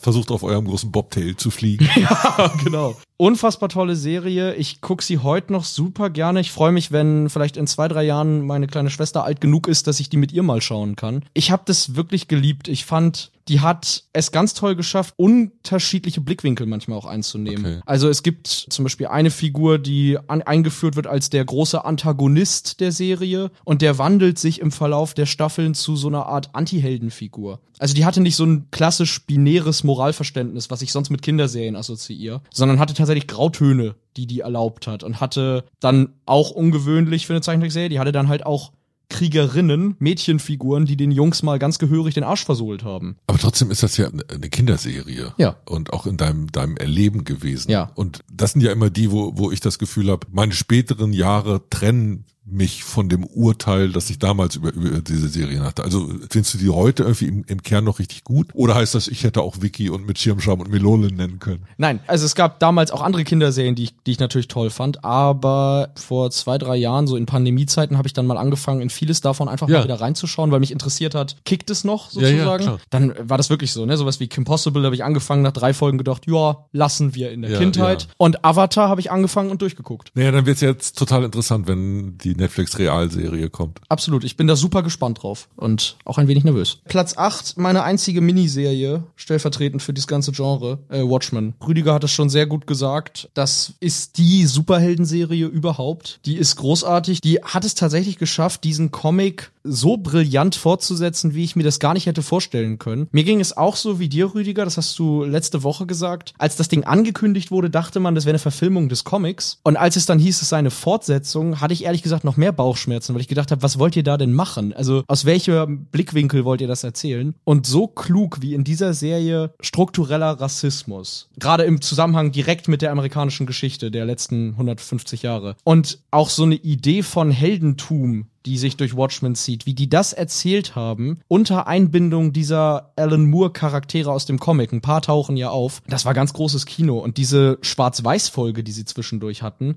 die dann ja irgendwie 60, 70 Jahre vor der eigentlichen Haupthandlung spielte, das war ein richtiger Kracher. Fantastisch. Mein Platz 7 ist The Leftovers. Habe ich hier auch schon ein paar Mal von geschwärmt. Äh, gleich die andere Lindelof-Serie sozusagen. Die für mich beste Serie über Trauer und Trauerbewältigung und dies ganz toll schafft, ein Trauma im größeren Sinne vorzustellen. Auf Platz 6 Boardwalk Empire. Nochmal eine, eine große HBO-Serie. Auch gleich eine, wo haben die Hörer die? Äh, ist nicht weit aus den Top 50 rausgefallen. Platz 56. Ja, das wäre nämlich auch so eine, wo ich mir gut hätte vorstellen können, dass sie es vielleicht noch in die 50 schafft. Ist auf acht Listen immer drauf gewesen. Es gibt bei Mafia-Serien dann ja immer noch die, die andere, äh, die, die immer genannt wird, aber Boardwalk Empire hatte so unfassbar geile Charaktere. Also die Hauptrolle, die der Steve Buscemi spielt, das war so ein herrlich ambivalenter Typ irgendwie. Der war ja super schmierig manchmal und unangenehm und gleichzeitig, man hatte da eine Beziehung zu dem. Die, das war nicht unbedingt nur eine positive. Aber ich fand, das war so ein ganz tiefer Sog, den die hatte. Ich meine, der Pilotfilm, den hat auch Scorsese, Scorsese, inszeniert, ne? mm, ja. Und da haben sie doch diesen Boardwalk, haben sie doch komplett nachgebaut. Das war doch eine der größten oder eine der teuersten Kulissen, die es damals zu dem Zeitpunkt gab. Es war ja irre, was sie da für einen Aufwand betrieben haben. Das war wirklich auch eine Ausstattungsserie in vielerlei Hinsicht, ja. Und ja, ich weiß nicht, das ist irgendwie, die, die hat es wirklich total geschafft, mich in diese, in diese kriminelle Welt da reinzuziehen. Ich fand die super faszinierend. Sowohl halt als Mafiastoff, als auch quasi als historischer Stoff. Ja. War die wirklich atemberaubend. Wir haben letztes Mal gesagt, man kommt nicht an ihr vorbei. Bei mir ist The Wire auf Platz 5. Der beste Roman, die beste Romanreihe, die je geschrieben wurde. Hätte ich bei dir höher erwartet, muss ich sagen. Ich irgendwie auch bei mir. das passte aber irgendwie nicht. Erhöht nochmal die Spannung für die Top 4. Was kann jetzt noch kommen? Auf Platz 4 Deadwood. Du hast schon letzte Woche gesagt, wie klasse die tatsächlich ist. Ja. Und ich würde dir auch zustimmen. Du hattest, glaube ich, gesagt, Staffel 2 ist mit das Beste auf Drehbuchniveau vor allem, was je fürs Fernsehen geschrieben wurde. Und genauso sehe ich das auch. Also wenn wir hier wirklich so Staffel-Rankings machen würden, wäre die mein Platz 1, die zweite Deadwood-Staffel. Alles, was aus dem Mund von Ian McShane kommt in dieser Serie, ist fantastisch. Und es ist selten höflich. Auf der 3 habe ich Fleabag, weil es einfach die, die witzigste Serie ist, die ich kenne. Wow. Okay, ich finde, du hast die sehr hoch. Interessant. Ohne Subtext. Na dann, ist, dann bin ich ja beruhigt. Ich meine das so, wenn ich sage, das, äh, das ist eine interessante Wahl. Ich glaube, bei mir gibt es im Hinterkopf immer noch so ein bisschen eine Schere, dass ich für mich selber humoristische Stoffe nicht so hoch bewerte wie Drama. Und vielleicht ist es deshalb für mich so ein bisschen fremd. Also es ist kein Zufall, dass bei mir keine Sitcom in den Top Ten ist. Interessanterweise würde ich das aber diesen Eindruck an sich eigentlich teilen, weil ich das immer in den Jahresendlisten in meiner Top 10 feststelle. Ja. Dass Comedy es immer schwerer hat gegen Drama. Aber aus irgendeinem Grund, äh, Fleabag finde ich halt nicht nur sehr lustig, ich finde die auch tief bewegend tatsächlich. Also gerade die zweite Staffel, diese Liebesgeschichte, die sie mit dem Priester, Priester. mit Andrew Scott da hat, ich fand die richtig bewegend damals wirklich. Ich fremdel viel mehr damit, dass wir es auf fast dem gleichen Platz haben. Ich fremde sowieso damit, dass wir erstaunlich viele Überschneidungen haben. Das ist, ich hätte immer gedacht, unser Geschmack ist viel unterschiedlicher, aber an der Spitze gleichen sich die Sachen dann doch. Um da jetzt auszubrechen, Platz zwei ist natürlich Person of Interest. Natürlich. Muss ich ja nennen. Keine Ahnung, irgendwie, als die 2011 ist die, glaube ich, gestartet, da habe ich einen Trailer gesehen und gedacht, was ist denn das für ein Müll? Hab dann die erste Folge angeguckt und fand das irgendwie, irgendwie cool. Ich hatte sofort gegoogelt, ob es eine Comic-Verfilmung ist, weil die so viele so Comic-Elemente hat mit diesem, er wird dann ja auch der Mann im Anzug genannt, also wie so eine Superheldenfigur quasi. Und ja, die habe ich über fünf Jahre immer wöchentlich geguckt. Es gab nichts Wichtigeres, als immer am Freitag die neue Person of Interest Folge zu gucken. Und absolut jeder in meinem Freundeskreis wurde damit irgendwann infiziert. Nicht alle so erfolgreich. Wie viele Staffeln waren das? Fünf. Die hatte äh, 103 Folgen am Ende. Ja, ich habe die als die rausgekommen ist, nicht wahrgenommen. Ja. Ich habe nicht eine einzige Folge davon gesehen. Bis heute jetzt. Ja, nein, ich, Ach so. ich kenne äh, mittlerweile drei Staffeln. Okay. Unter anderem angesetzt von dir, dass du davon erzählst hast. Und ich kann auch verstehen, wo der Unterhaltungswert liegt. Ich würde sie jetzt nicht ganz so hoch ranken, aber das ist ja normal, dass wir uns unterscheiden. Hatte die damals in der Zeit der Ausstrahlung eine Welle gemacht? Ich glaube, in Deutschland lief sie bei RTL. Ja, und halt direkt im Anschluss immer an Alarm für Cobra 11, was Ja. natürlich zielgruppenmäßig ungünstig war, ja. Du siehst da etwas Besonderes drin, was andere nicht gefunden haben. Ja, schon. Ehrlich gesagt weiß ich auch, dass die in so Sci-Fi-Nerd-Kreisen Ja. damals im Internet sehr präsent war, aber halt gerade nur in diesem Nerd-Kreis. Ich meine sogar, ist jetzt wahrscheinlich nicht ganz, ich kann es jetzt nicht ganz verifizieren, aber die letzte Folge ist eines der fünf bestbewertetsten Serienfinals bei IMDb. Okay. Weil die halt so eine ganz treue Anhängerschaft hat, die die immer hochgehalten hat. Und ja, was KI angeht und vor allem nicht die technischen, sondern mehr die philosophischen Gedanken rund um künstliche Intelligenz, Du meinst, die Serie wird noch wichtig? ja, könnte ich mir schon vorstellen. Harold Finch, der von Michael Emerson gespielt ist, meine absolute Lieblingsserienfigur. Deswegen muss die ganz oben dabei sein. Und die Eins mache ich kurz und schmerzlos, weil wir definitiv noch drüber reden werden später. Meinst du? Ja, bin ich überzeugt. Platz eins sind die Sopranos. Die beste Serie ever. Einer meiner Schandflecke. Ich weiß, ich Okay. weiß. Wir reden bestimmt noch über die. Da geht's mir so, Holger, wie deiner Verwandtschaft war's. Die Box habe ich seit mindestens fünf Jahren bei mir stehen, hab's noch nicht geschafft, sie anzuschauen. Ja. Dann mache ich weiter mit eurem Platz 18. Und das ist die Serie, die mich in den Top 20 am allermeisten überrascht hat. Weil auch. ich habe erwartet, dass wir in den Top 20 eine Serie aus dieser Franchise haben, aber ich habe nicht erwartet, dass wir diese Serie aus dieser Franchise oben haben. Ich habe es auch nicht gedacht, aber ich freue mich total. Platz 18 geht an Star Trek Deep Space Nine. He's so much more handsome in person. Those eyes. Kirk had quite the reputation as a ladies' man. Not him. Spock. Absolut zu Recht. Ich weiß, die Serie, die du erwartet hast und so, schon klar. Aber für mich persönlich als Trekkie ist das die beste Track-Serie. Ist von insgesamt 17 Personen genannt worden, dreimal Platz 1 und ist für viele tatsächlich auch so Stellvertreter geworden. Tief im Besten sagt, stellvertretend für meine Lieblingsfranchise steht DS9 an der Spitze. Vor allem die Staffeln 4 bis 7 sind auf einem derart hohen Niveau, dass es eine wahre Freude war. Lars V sagt, gerade Staffel 3 mit dem Kampf gegen das Dominion brachte mit der folgenübergreifenden Handlung eine neue Dimension ins Star Trek-Universum. Jens D. sagt, so kann Star Trek auch sein und trotzdem tolle Geschichten erzählen. Das Highlight in Pale Moonlight, wenn Linksgrüne Krieg führen müssen. Ja. Jessica S. sagt, ich liebe zwar Strange New Worlds, aber DS9 war, ist und bleibt ein Gesamtkunstwerk und zwar inklusive all der wirklich schlechten Folgen. Für Jörg nette Folgen, gute Themen, viel Humanismus und ein wenig Weiterentwicklung bei den Charakteren. Zu einer richtig guten Serie wurde DS9 aber erst später, als das Dominion auftauchte. So ist es. Josef glaubt, das Star Trek Spin-off über eine Raumstation hat sicherlich nie die Popularität ihrer Schwesterserien erreicht. Dafür ist sie wahrscheinlich die beste Serie, das was du meinst. Ja, ist es. Und äh, Vilja sagt, diese Serie hat ihn seit Teenager-Serien begleitet. Erst bei Sat 1, später auf DVD und mittlerweile gucke ich immer noch zwischendurch Folgen auf Netflix, wenn ich etwas Ablenkung brauche. Diese Serie hat alles, was es braucht. Spannende Charaktere mit schlüssigen Hintergrundgeschichten und spannender Entwicklung gespielt von fantastischen SchauspielerInnen. Übergreifende Handlungsbögen über ganze Staffeln und darüber hinaus. Und Simone K. sagt, fand ich sehr schön, ich kann nicht kein Star Trek in dieser Liste haben. Als kleines Mädchen auf dem winzigen Küchenfernseher Kirk, Pille und Spock zu beobachten, während meine Mutter bügelte, hat mich zum lebenslangen Science-Fiction-Fan gemacht. Aber ich denke, DS9 ist auch objektiv eine großartige Serie, die die Ideale der Föderation auf den Prüfstein stellt und gerade im Dominion-Krieg arg über alle anderen Star Trek-Serien ja, auch du, TNG, hinauswächst.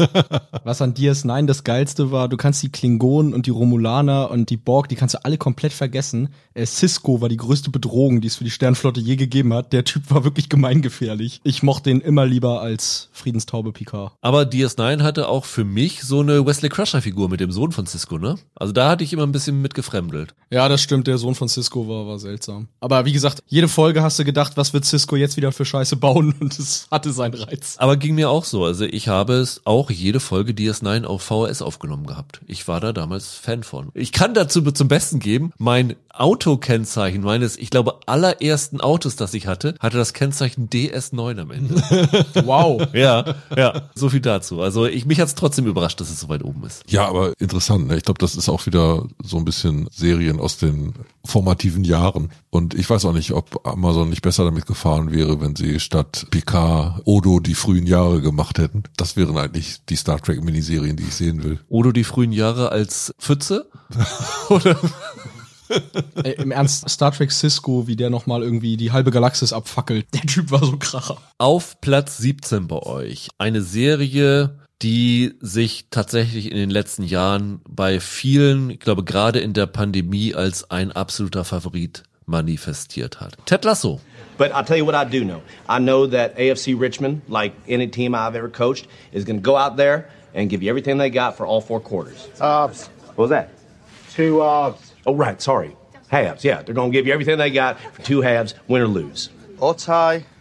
Right. Y'all do ties here. 17 Mal genannt worden, einmal Platz 1. Melanie fasst es zusammen. Keine Serie tut so gut. Für mich eine Riesenüberraschung tatsächlich. Ich hätte gedacht, die ist weiter hinten. Aus dem Grund, den Holger eben genannt hat, mit Comedy hat's meistens schwerer gegen Ja. Drama. Ich hätte nicht gedacht, dass Ted Lasso so weit oben ist. Finde ich echt krass. Aber ich lese jetzt einfach mal alle Stimmen vor. Dann kann man irgendwie vielleicht dadurch Klar, gerne. verstehen, warum die Serie so weit oben ist. Kati sagt, beste Feelgood-Serie aller Zeiten. Gitte D sagt, wunderbar leichte und schöne Unterhaltung mit klugen Dialogen. Beatrice W. sagt, wunderbare Feelgood-Serie. Mir ist Fußball im echten Leben egal, aber ich war, bin ein großer Fan von AFC Richmond und insbesondere von Roy Kent. Yay. sie besitzt sogar ein AFC Richmond-Trikot, welches sie zum Serienfinale trug. Das finde ich auch Ja. sehr, sehr Krass, hübsch. cool. Lars O. endlich mal wieder herzhaft gelacht beim Serie gucken. Dabei ist die Serie auch immer unglaublich warmherzig mit großartigen Charakteren, die man alle ins Herz schließt. Stefanie Ehr hat es schon mehrfach durchgeschaut. Johannes S. sagt auch, viel gut Serie schlechthin. Patrice Ehr sagt eine weitere Serie, wo ich mir so dachte, was soll das genau werden? Aber wow, diese Serie hat mich nachhaltig geprägt und mir so viel Kraft gegeben. Niemals aufgeben. Unfassbar großartige Referenzen an diverse Filme und Serien. Man merkt, dass diese Serie mit unfassbar viel Liebe gemacht wurde und sich die Autoren sehr viele Gedanken gemacht haben. Christoph H. sagt, die Zeit verging wie im Flug mit diesem verrückten, unkonventionellen und liebenswerten Coach. Ohne Ahnung vom Fußball, aber mit großem psychologischen Geschick schmiedet er aus einem unterdurchschnittlichen Verein eine Fußballfamilie. Und jetzt die Mail, die, glaube ich, alles über Ted Lasso sagt. Von Joanna. Zunächst habe ich die erste Staffel alleine geschaut. Später wollte mein Mann mal reinschauen. Ihm gefiel es auch sofort. Meinen Sohn haben wir dann während der zweiten Staffel überzeugen können, sodass ich mit ihm die erste und direkt nach Ausstrahlung der zweiten komplett nochmal geschaut habe. Meine Tochter wollte erst nichts davon wissen, aber da wir letztendlich alle geschaut haben, wollte sie mal, da fing die dritte Staffel gerade an, doch mal reinschauen. Ich habe dann auch mit ihr die Folgen nur so durchgesuchtet, dass wir die letzten Folgen der dritten Staffel alle gemeinsam auf der Couch saßen und es schauten. Ja, sie ist immer noch kein Fußballfan, aber die Serie findet sie super, allen voran wegen Phoebe und Keely. Und ich glaube, das sagt alles über Ted Lasso. Das ist eine Serie, die man mit der gesamten Familie schauen kann, die in einer Zeit, wo es gerade am Anfang keine sozialen Kontakte geben konnte, irgendwie der soziale Kontakt fürs Publikum gewesen ist. Und das war die perfekte Serie zur perfekten Zeit. Und würde ich einfach so begründen, dass sie so weit oben ist. Ich glaube, was man ja nie vergessen darf, ist, dass unterschiedliche Formen von Serien auch unterschiedliche Bedürfnisse befriedigen. Es gibt halt die gesellschaftspolitischen Stoffe, die dann eher was für den Kopf sein sollten. Es gibt die Sachen, die Unterhaltung sind und nichts anderes als Unterhaltung sein wollen. Aber das Entscheidende ist ja, dass sie in ihrer Form gut gemacht sind. Dann haben wir die Möglichkeit, sie mitzunehmen und Zugang, eine echte Bindung dazu aufzubauen. Und deshalb kann ich total nachvollziehen, wenn Leute sagen, diese viel gut Serie geht jetzt nicht drüber. Platz 16 ist tatsächlich wieder eine Sitcom. Also die leichten Stoffe haben doch bei euch da draußen ganz viel Popularität. Da müsst ihr beide mir gleich mal helfen, weil ich ja schlicht zu jung dafür bin. Also Platz 16, Seinfeld ist es. Genau, Seinfeld. Can I ask you a question? Sure. Did you steal my car? Yes, I did. But that's my car. I didn't know it was yours. What are you gonna do with it? I don't know. Drive around? Then can I have it back? Ich hatte immer den Eindruck, dass Seinfeld mehr ein amerikanisches als ein deutsches Serienphänomen war. Hatte ich ehrlich gesagt auch. Deswegen bin ich echt überrascht gewesen, dass die so weit oben steht. Es ist ja nicht so, dass sie in Deutschland nicht vorgekommen ist. Okay. Das ist halt so eine Serie, die ein bisschen auf die Spätschiene verdammt. Die lief, ich glaube, um 0 Uhr rum bei Pro7. Da habe ich sie ab und zu mal gesehen. Genau, Okay. aber heutzutage ist das ja so. Also die Leute, die sich mit Serien beschäftigen und ich denke auch ein Großteil der Hörer, die sind ja nicht darauf abonniert, dass jetzt nur Nein. die Sachen, die im deutschen Fernsehen liefen, für sie in Frage kommen. Wir alle informieren uns über Serien und stolpern dann in irgendwelchen Listen auch immer wieder darüber. Ich glaube, die werden einige Leute schlicht und einfach nachgeholt haben. Okay. Also die Frage kommt daher, dass ich bei mir bei Sitcoms erlebe, dass das Serien sind, die ich aktiv dann verfolge, wenn sie laufen. Also war das Ja. zumindest bei zum Beispiel How I Met Your Mother, das war dann meine Sitcom, die ich so aktiv verfolge, oder Big Bang Theory. Aber dass das eigentlich nicht Serien sind, bis auf jetzt vielleicht Frasier, weil Rüdiger nicht aufgehört hat, darüber zu reden, wo ich mich jetzt aktiv hinsetze und sage, okay, komm, ich hol jetzt das alles mal nach. Und bei Seinfeld hatte ich den Eindruck, das ist nichts, was man in Deutschland damals so aktiv mitverfolgt hat. Vielleicht schon, aber pass auf. Roman G. sagt zum Beispiel, die Serie, die ich mir auf Videokassette als erstes auf Englisch reingezogen Ja. habe. Also das Ah, war zum Beispiel auch Ja, eine Option, genau. das zu gucken. Okay, okay. Timo hier sagt zum Beispiel, wie ich gemerkt habe, in Deutschland eine wenig beachtete Serie, was ich schade finde. So viele witzige Punchlines, Situationen und exzentrische Charaktere machen für mich Seinfeld zur besten Sitcom. Also vielleicht sind es auch Leute, die das vorher im Ausland kennengelernt haben. Thomas S. zum Beispiel sagt, eingefärbt durch einen kürzlichen Rewatch bin ich einfach begeistert, wie zeitlos die Serie und ihr, Humor ist. Michael S. sagt auch, beste Unterhaltung, die nach meiner Ansicht auch den Test of Time gut überstanden hat. Raffaela A., die beste Sitcom aller Zeiten, Punkt. Und zum Beispiel Katrin S. sagt, Seinfeld habe ich damals zusammen mit Frasier und Mary Tyler Moore im Nachtprogramm entdeckt und war genau meins. Dann auch im Gegensatz zu den anderen beiden am einfachsten ranzukommen. Auch hier so viele großartige Folgen, die für immer im Gedächtnis bleiben. Ich kann in keinem Parkhaus stehen, ohne an Seinfeld zu denken, keinen Keks tunken, keine Kurzwahltaste belegen, keine Umschläge anlecken und keinen christlichen Radiosender hören, ohne an Seinfeld zu denken. Eine Suppe bestellen hat noch gefehlt. Ein, genau, eine Suppe bestellen.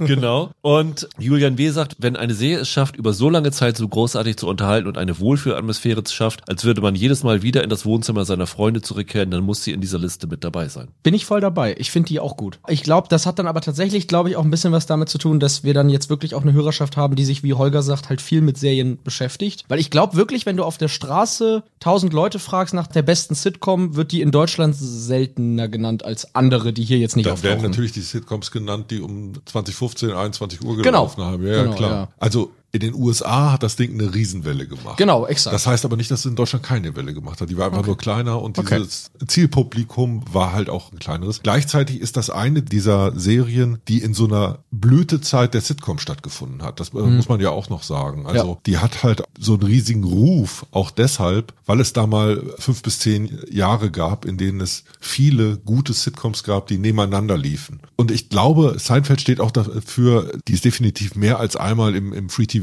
ausgestrahlt worden. Und das ist dann halt so ein Ding, die beim Rerun irgendwie stärker wahrgenommen wurde. Und das war in den USA ja zum Beispiel auch so, dass sie nicht mit der ersten Staffel entdeckt wurde. Die hat ja auch nicht funktioniert. Die wollten das Ding schon absetzen und die brauchten, ich, bis zur dritten Zeit, bis, bis das Publikum sich so richtig gefunden hatte. Ich meine, die Serie hat, wie viel waren es? Drei Milliarden eingenommen, vor allen Dingen durch Rerun-Rechte. Also da ist es überall gelaufen. In Deutschland ist es dann auch im Pay-TV mal gelaufen und jetzt bei Stream und sowas alles. Ja, ja. Platz 15 ist die Antwort auf zwei Fragen. Stimmt. Die Antwort auf die Frage, was ist das bestplatzierte Netflix-Original und was ist die bestplatzierte deutsche Serie aller Zeiten bei euch? Ja, dann bleibt ja jetzt nicht Dann viel. bleibt natürlich Dogs of Berlin übrig. Solche Scherze macht man nicht. Dark ist natürlich auf Platz 15. Wo ist Helge? Das waren auch Sie. Die beiden Jungs? Das kann nicht sein. Die dürfen da gar nicht sein. Ich, ich hab's geändert. Was haben Sie geändert? Den Lauf der Zeit.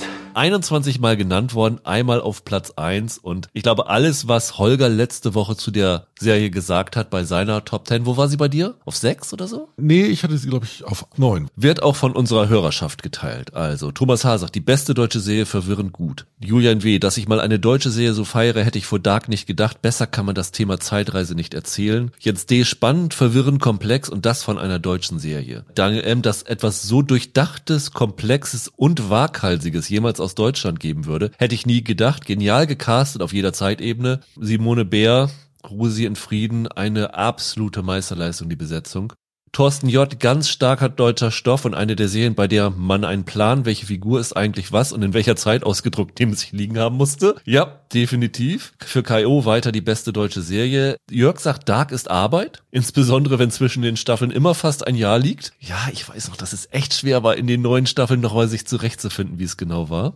So viele Personen, so viele Zeiten, so viele Beziehungen. Ich blieb trotzdem dran, weil man spürte, dass die beiden Schöpfer hier etwas Besonderes geschaffen haben und sie haben etwas erreicht, das im Genre Mystery Box nun wirklich eine Seltenheit ist. Sie haben eine rundum befriedigende Auflösung geschafft. Auch wirklich, wirklich wichtig. Hendrik L., Megaserie aus Deutschland mit perfektem Ende, sagte auch. Igor S., eine der wenigen Mystery-Serien, deren Ende nicht enttäuschend war. Und Markus S. findet, es ist deutsche Serie auf Hollywood-Niveau. Für Thomas F. fantastisch, wie diese komplex über mehrere Zeitebene spielende Geschichte geschrieben ist und sehr schön. Nils sagt, eigentlich kaum zu glauben, dass aus Deutschland und noch dazu mit DarstellerInnen mit einem Parallelleben zwischen Rosenheim Cops und Tatort so eine Serie möglich ist.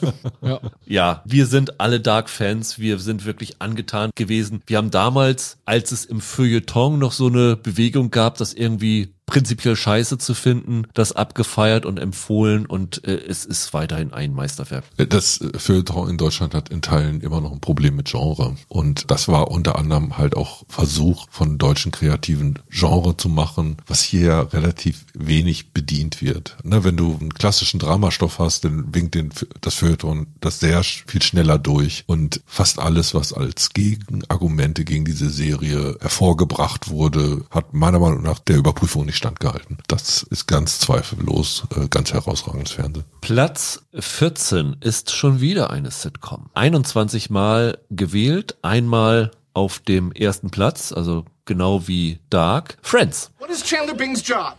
Oh gosh, this has something to do with numbers and processing. Well, he carries a briefcase. Ten seconds. You need this or you lose the game. It's um, it has something to do with transponding. Oh, oh, oh, he's a transpons transponster. Ich glaube tatsächlich, dass die Antwort auf die Frage, warum Sitcoms hier so populär sind, wirklich in der Zeit liegt, in der diese zusammengestellt worden ist. Weil zum Beispiel Fabian B. sagt, meine liebste Sitcom hat mich durch die Pandemie gebracht. Man hatte wirklich das Gefühl, man sitzt mit Freunden im Wohnzimmer. Ich glaube, Sitcoms haben in der Pandemiezeit eine extreme Rewatchability gehabt. Und deshalb sind sie jetzt im Bewusstsein der ja, Leute. ne? Kann ich mir gut vorstellen. Ich hatte auch das Gefühl, dass Friends vor drei Jahren nochmal einen besonderen Boost wiederbekommen hat, sozusagen. Fabian B. schickt nach RIP Matthew Perry, genauso wie Karl R., also ja leider jetzt vor kurzem tragisch verstorben. Der Chandler-Darsteller Tim R. schreibt auch, schreibt es auch. Für alle ein Meisterwerk. Ich glaube, das war in Deutschland in der Hochphase der Sitcom, die ja schon vor Big Bang Theory, würde ich sagen, vorbei war, das eine Ding, was sich bei uns so richtig durchgesetzt hat. Für Kati die beste Comedy aller Zeiten, die mich meine Jugend über begleitet hat. Annette B. sagt bestimmt schon sechsmal gesehen. Ich lache immer noch an den gleichen Stellen. Noch immer liebe ich Ross und Rachel. Für Benedict N. ein seltener Leuchtturm in der humoristischen Ecke. Für Lars V. durchweg sympathisch. Wer fiebert nicht mit Ross und Rachel mit? Irgendwann war es ein bisschen nervig für mich, aber am Anfang war es natürlich sehr, sehr hübsch. Mit Sitcoms muss man so ein bisschen aufgewachsen sein manchmal, oder? Weil es schreiben jetzt ja echt viele, dass ja. das so in den Jugendjahren. Ich hatte das hier ja schon mal erzählt. Ich habe Friends dann auch mal versucht vor drei Jahren und für mich war das nix. Ich fand, dass die extrem zeitgeistig war. Ja, also genau. Die ist sehr stark aus ihrer Zeit. Genau, ich glaube auch, dass die jetzt im Nachhinein nicht mehr so leicht sich zu erschließen ist. Du, das ist ja bei einigen diesen Serien so, dass in Teilen dann natürlich die Zeit bisschen drüber geht. Das kann man nicht verhindern. Und das verstehe ich aber total, wenn, wenn du sagst, mir fällt es heute ein bisschen schwer, da einen Zugang zu, zu finden. Philipp M. sagt auch, lange habe ich überlegt, aber Friends muss auf meiner ganz subjektiven Liste einfach mit auftauchen. Sicherlich gibt es bessere und qualitativ hochwertigere Serien, aber letztlich ist sie eine der Shows, die mich in meinem Leben immer begleitet und somit extrem dazu beigetragen hat, Serien zu lieben und sich in ihnen heimisch zu fühlen. Das ist Ja, genau ja. das. Und zwei Stimmen sagen auch nochmal eine Spezialität der Serie. Tim R. sagt, für mich die Sitcom schlechthin. Um die achte Staffel herum begann ich die Serie auf Englisch zu schauen, was um 2000 rum jetzt nicht einfach oder immer legal war und war schockiert, wie schlecht die deutsche Synchro tatsächlich ist. Seitdem schaue ich einzelne Folgen, Staffeln oder die Serien im Ganzen regelmäßig und gerne, auch wenn viele Gags und vor allem die nicht gerade diverse Darstellerige nicht mehr zeitgemäß sind. Ja. Stephanie R. sagt auch, muss man zwingend auf Englisch schauen, denn nur dann ist diese Serie der Gewinner. Es ist wirklich so, ich habe auch damals das auf Deutsch geschaut und fand es auch lustig auf Deutsch. Aber wenn du dann das Original hörst und dann merkst, Moment, ich kann das auf Deutsch, das war ganz anders übersetzt. Also da sind Sachen so verdreht worden, das war wirklich schlimm. Ja, aber das ist ja oft das Problem mit dem Übersetzen von komischen Dialogen, weil da wirklich die Pointe auf der gleichen Silbe liegen muss, damit es Sinn macht. Ne? Also nichts lebt so sehr von Timing wie Komik und gerade dann noch, wenn du so ein Ensemble hast, wo dieses schnelle Spiel, also es war ja flott und spritzig, es ging ja, äh, ja gerade um die Qualität der Comebacks ständig. Und das ist undankbar, glaube ich, zum Synchronisieren und da stößt die Möglichkeit der Synchronisation auch ganz schnell an ihre Grenzen. Das ist bei euch die höchstplatzierte Sitcom, kann man schon mal sagen. Das heißt, an dieser Stelle vielleicht das Ranking der zehn liebsten Ah. Sitcom von euch. Da muss ich jetzt aber euch beide mal fragen, was wir gelten lassen. Gilt Ted Lasso als Sitcom? Ich glaube nicht, ne, weil sie am Ende zu sehr ins Drama-Bereich gegangen ist. Nee, das ist für mich keine Sitcom, nee. Gilt Lass es Larry als Sitcom? Nee, auch nicht. Und gelten Tatortreiniger oder Sex and the City als Sitcom? Aus Sex and the City gar nicht und Tatortreiniger würde ich auch eher als was anderes sehen. Nee. Mit diesen Ausnahmen, also die wären alle in den Top Ten gewesen. Ist die 10 Alf jetzt? Alf. Ich glaube, Michael hat alle absichtlich rausgeschmissen, damit er seine Lieblings-Sitcom aus der Jugend noch hier in die 10 reinkriegt. als Katzenliebhaber. Genau. Ja, genau. Platz 9 Big Bang Theory, Platz 8 How I Met Your Mother, Platz 7 Stromberg, Platz 6 Modern Family und die Top 5 sind alle bei euch in den Top 50 gewesen. The Office, Die Simpsons, Scrubs, Seinfeld und Friends die Spitzenplatzierung in eurer Sitcom-Liste. Ja, und Dank geht raus an alle, die One and a Half Men nicht gewählt haben. Two and a Half Men. Two and a Half Men. Ja. War das bei irgendwem drauf? Guck grad nach. Nein, Two and a Half Men hat niemand gewählt. Okay. Beruhigend. Dafür haben umso mehr den 13. Platz gewählt. Da sind wir bei einer Serie, die auch so in das, wie heißt es, goldene Zeitalter der Serien reinfallen. Absolut. 20 Mal gewählt worden, zweimal auf Platz 1, Mad Men. Advertising is a very small world, and when you do something like malign the reputation of a girl from the steno pool on her first day, you make it even smaller. Keep it up, and even if you do get my job, you'll never run this place. You'll die in that corner office, a mid-level executive with a little bit of hair who women go home with out of pity. Eines der befriedigendsten Serienenden. Der Werbespot da am Ende, ne? Er hat so ein Zen-Ende, ne? Ja, ein Zen-Ende, ja. Sehr schön. Für Melanie W. eine Erinnerung daran, dass sich seit den 60ern vieles positiv entwickelt hat. Die Serie sieht super aus und hat spannende Charaktere. Ja, das hat sich verändert. Der neue Mensch im Retro-Look, sagt Mario M. Don Draper et al. gehören zu den faszinierendsten Charakteren der Seriengeschichte. Christian H., für mich die vielleicht beste Dramaserie aller Zeiten. Ich habe das Gefühl, aufgrund dieser Serie die 60er zu verstehen. Vielleicht habe ich aufgrund dieser Serie zudem ein besseres Verständnis für die Geschichte der Diskriminierung von Frauen erhalten. Lars O sagt, coole Serie, als es noch zum guten Ton gehörte, auf der Arbeit zu rauchen und zu saufen. Bin auch froh, dass diese Zeiten vorbei sind, muss ich sagen. Anfangs hat man die Serie geguckt, weil diese Welt, die zeitlich noch gar nicht so lange her ist, so unglaublich skurril wirkt und man sich ständig denkt, das war jetzt aber nicht so. Der rauchende Frauenarzt, der nur zur Untersuchung die Zigarette kurz weglegt, den Müll beim Picknick einfach liegen lassen, der Whisky zum Frühstück etc. Und vermutlich war es aber dann tatsächlich so zu der Zeit. Für Jens H. ein Dramakoloss, trotz diverser Tiefen in ihren Höhen bleibt Batman absolute Weltklasse. Und für Tim R. die Serie, die mich wieder dazu gebracht hat, nach langem mal wieder eine Serie nicht nur nebenbei laufen zu lassen, sondern konsequent zu schauen und mitzufiebern. Klasse Charaktere und spannende Stories mit einem klasse Setting. Nicht alles ging auf und einige Plots verliefen auch im Sande. Trotzdem klasse Fernsehunterhaltung. Geht's dir auch so, dass du keinem Rasenmäher mehr trauen kannst seit Madman? Das ist irgendwie die, die Folge, ich werde die nicht vergessen. Das, das ist ja nur Aufsitzrasenmäher. Ja, es ist, oh, das war eine Folge, ey. Habt ihr die Serie komplett gesehen? Ja. Ich nicht.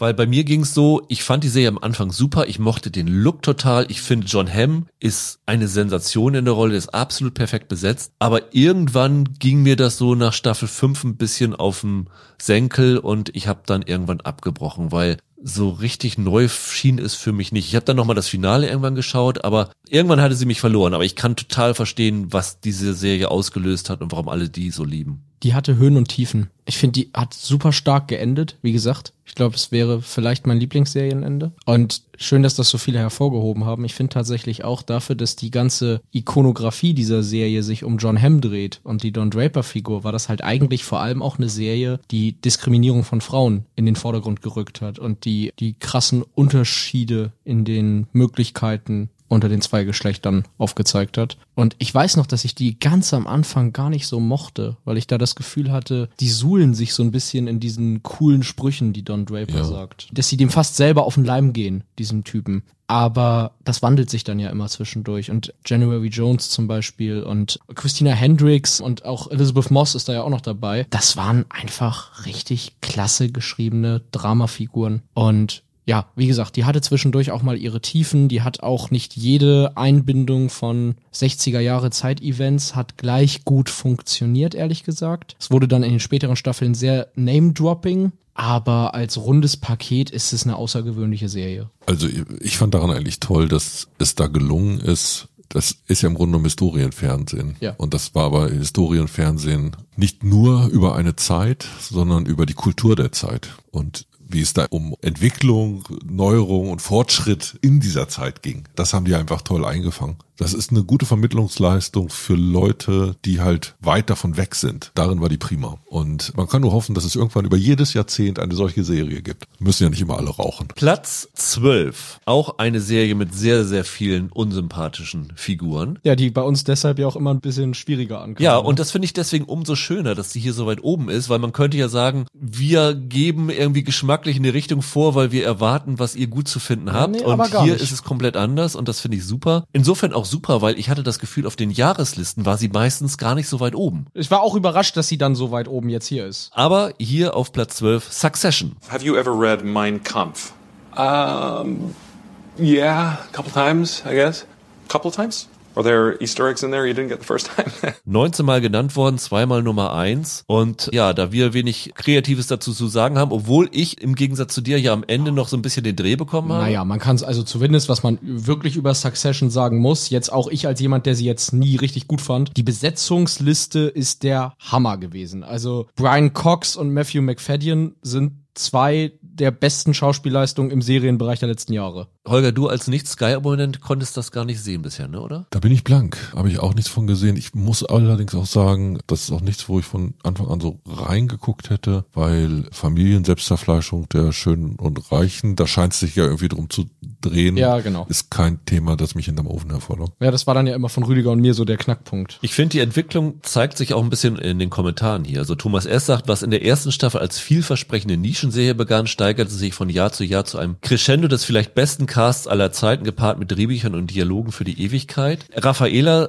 A sagt, die Serie fängt recht schwach an. Die erste Staffel hat wirklich was von einem teuren Dallas, aber steigert sich enorm. Karl R. sagt, ich habe die Serie nur ein drittes Mal genervt bekommen, weil ich das Gewese darum nicht nachvollziehen konnte. In der sechsten Folge hat es dann aber tatsächlich geklickt. Ich hatte meine Frequenzen auf die Royce neu kalibriert und sah endlich das Licht. Jetzt liebe ich Succession für all die smarten und schreiend komischen Dialoge und all die herausragenden Darsteller. Die zweite Staffel ist für mich die beste Comedy aller Zeiten und Matthew McFadden als Tom Womskans eine absolute Offenbarung. Das kann ich so unterschreiben. Ja, McFadden definitiv. ist sensationell. Zwei lustige Vergleiche. Timo hier sagt, die Serie, die mehr Game of Thrones ist als Game of Thrones. So gemein und hinterhältig hat man Leute selten gesehen. Und Alexandra S. sagt auch, Game of Thrones ohne Sex. Bin großer Fan und die letzte Staffel und das Finale waren einfach überraschend. Ja, da gab es ein paar Kritiken, die das geschrieben haben, ne? Game of Thrones ohne Sex und ohne Drachen. Ist auch was dran. Für Oli B. begann die Entzugserscheinung direkt nach der letzten Folge der vierten Staffel, so konkurrenzlos böse und witzig wie kurzweilig und klug. Anna Therese hat in einem Rutsch dieses Jahr alles durchgebinged, also Respekt, irgendwie so lange mit diesen nach und nach, das hätte ich glaube ich nicht ertragen, aber bei ihr nur auf fünf, weil kaum eine sympathische Figur dabei ist. Das geht mir ganz genauso. GTD hatte aber auch selten an unsympathischen Figuren so eine Freude. Und Tim K. sagt, man schaut dem Treiben in einer Mischung aus Faszination und Widerwillen zu,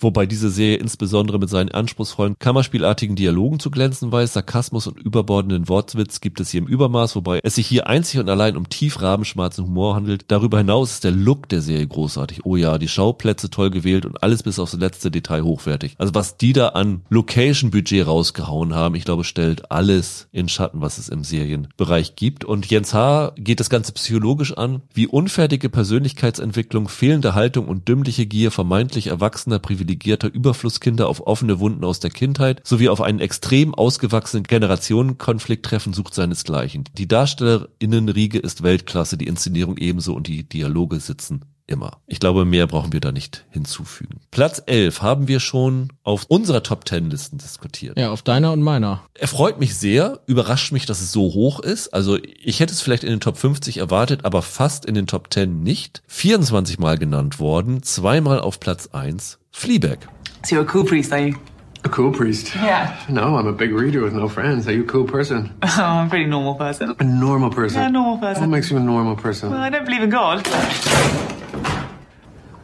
Love it when he does that. Wir haben unsere Meinung schon zum Besten gegeben. Ich würde sagen, ich lese einfach mal vor, was hier gekommen ist. Thomas S., zwei kleine Staffeln mit, mit jeweils sechs kleinen Episoden. Staffel 1 ist ein Meisterwerk, Staffel 2 noch etwas darüber anzusiedeln. Finde Ja, ich auch. Ist auch so. Melanie W. wie traurig, lustig, verrückt und es ist spannend, mal eine andere Art von Frauenfigur zu sehen. Phoebe Waller-Bridge ist einfach nur cool, muss man sagen, so eine Frauenfigur. Selten in der Serie gesehen, ne? Ja. Ist auch eine Frauenfigur, die, glaube ich, nur von einer Frau geschrieben werden kann, muss man dazu sagen. Kati sagt, das habe ich von vielen schon mal gehört. Die Serie habe ich dreimal angefangen zu schauen und habe immer wieder gedacht, ich werde nicht warm mit den Figuren. Beim vierten Anlauf habe ich es über die erste Folge hinaus geschafft und dann hat es mich absolut erwischt. Also erstmal Respekt, eine Serie viermal anzufangen. Ich glaube, das habe ich mich noch nicht getraut. Also ich war immer schon stolz, dass ich vor All Mankind nochmal wieder angefangen habe. Ich liebte die schrägen Figuren und als mir Staffel 2 dann noch den Hot Priest schenkte, war es um mich geschehen.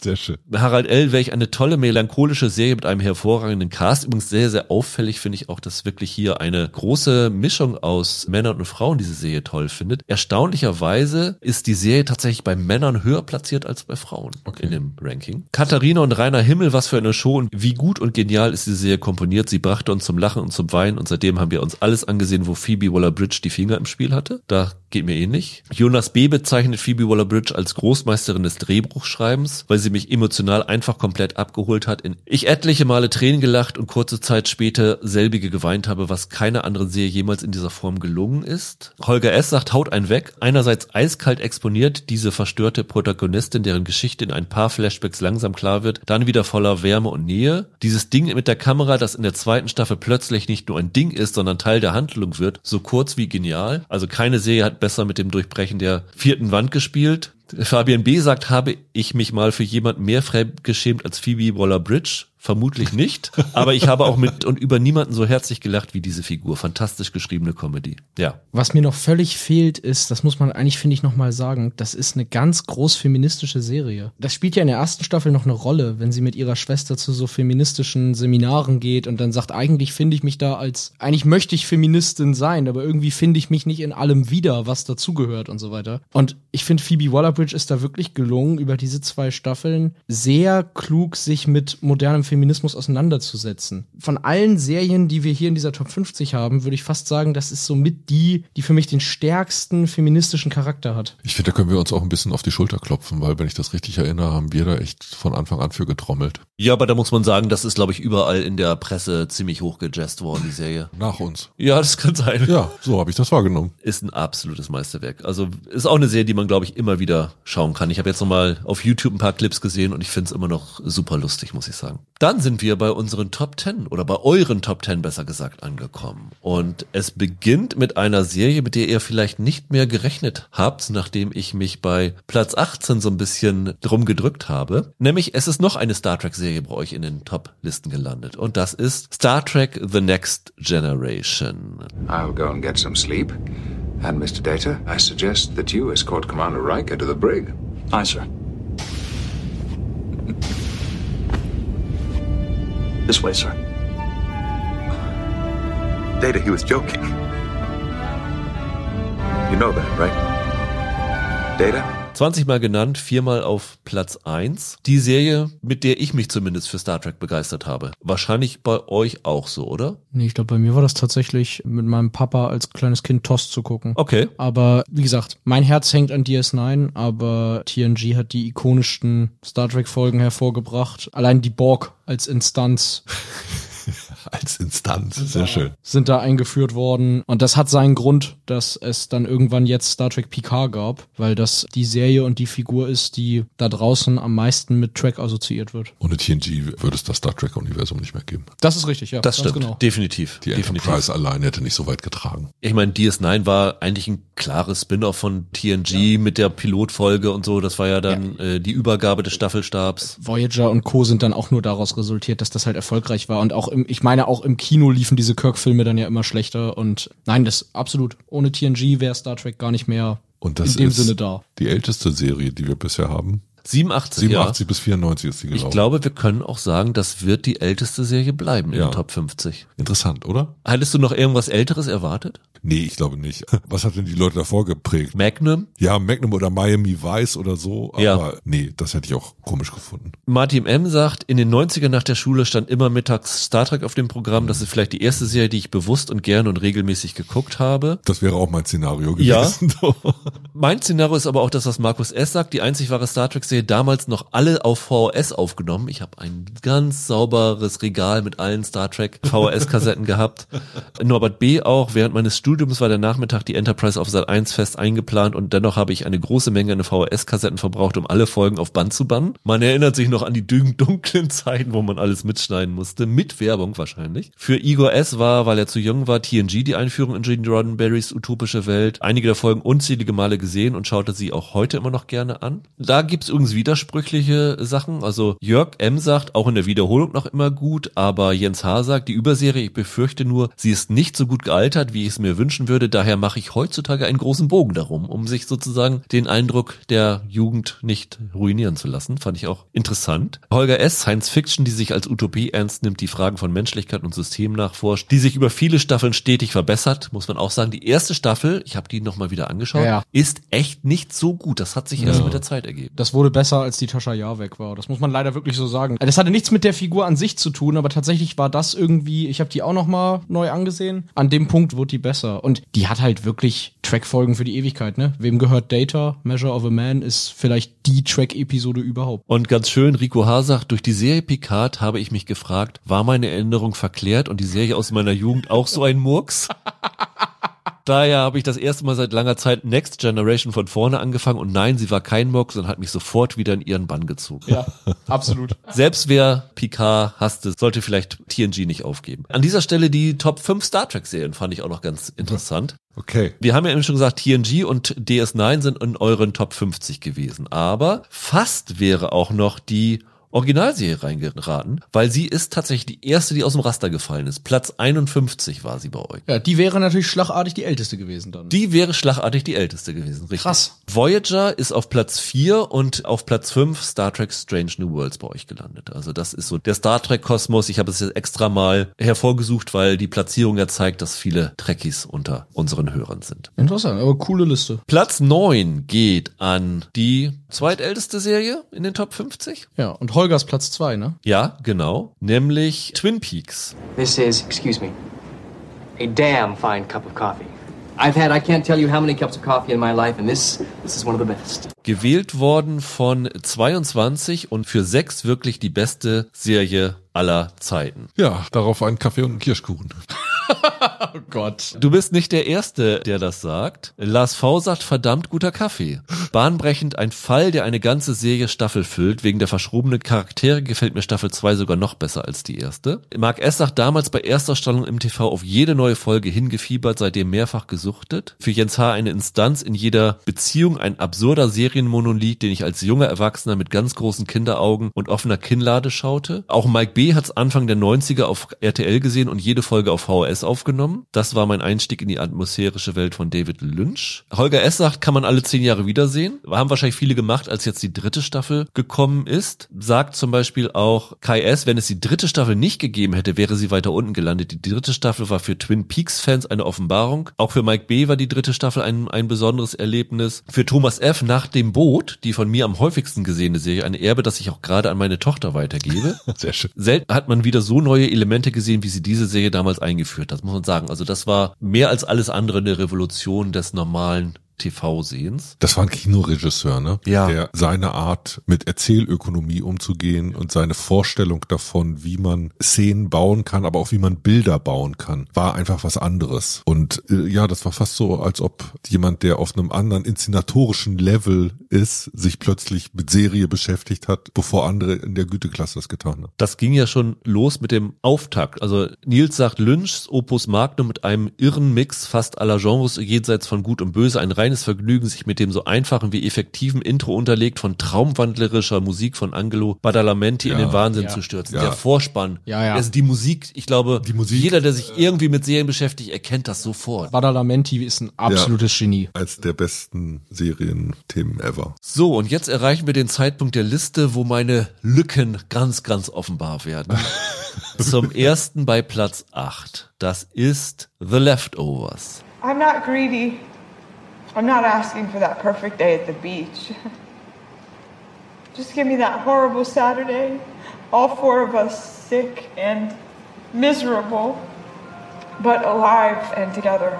Sehr schön. 27 Mal genannt, sechsmal auf dem ersten Platz gewesen und eine Serie, die ich bis auf den Auftakt der zweite oder dritte Staffel, das ich super fand, also da habe ich mal reingeschaut, fand ich grandios, aber die Serie habe ich bis jetzt nie richtig gesehen und ich bin mir ziemlich sicher, dass sie mir gut gefallen würde. Du verpasst da wirklich was. Ich habe das ja vorhin gesagt, da geht's um Trauer und Trauerbewältigung. Und ein Leftovers ist einfach toll, dass es ganz viele komplexe Fragen stellt und komplexe Themen anspricht und immer komplexe Antworten darauf findet. Diese erste Staffel ist natürlich exzellentes Runterzieherfernsehen. Die ist ja wahnsinnig traurig und depressiv auf eine Art. Aber das war auch wirklich so ein Seelenstriptease von dem christlich-fundamentalistischen Teil Amerikas. Der wird da ja richtig vorgeführt mit dieser Massenflucht in religiöse Extreme als Antwort auf diese unerklärliche, unvorstellbare, dieses Verschwinden von, ich glaube, es waren zwei Prozent der Weltbevölkerung. Dann gab es ja diesen krassen Perspektivwechsel, als die zweite Staffel anfing, wo du plötzlich in einem anderen Ort warst mit ganz anderen Figuren und die Stimmung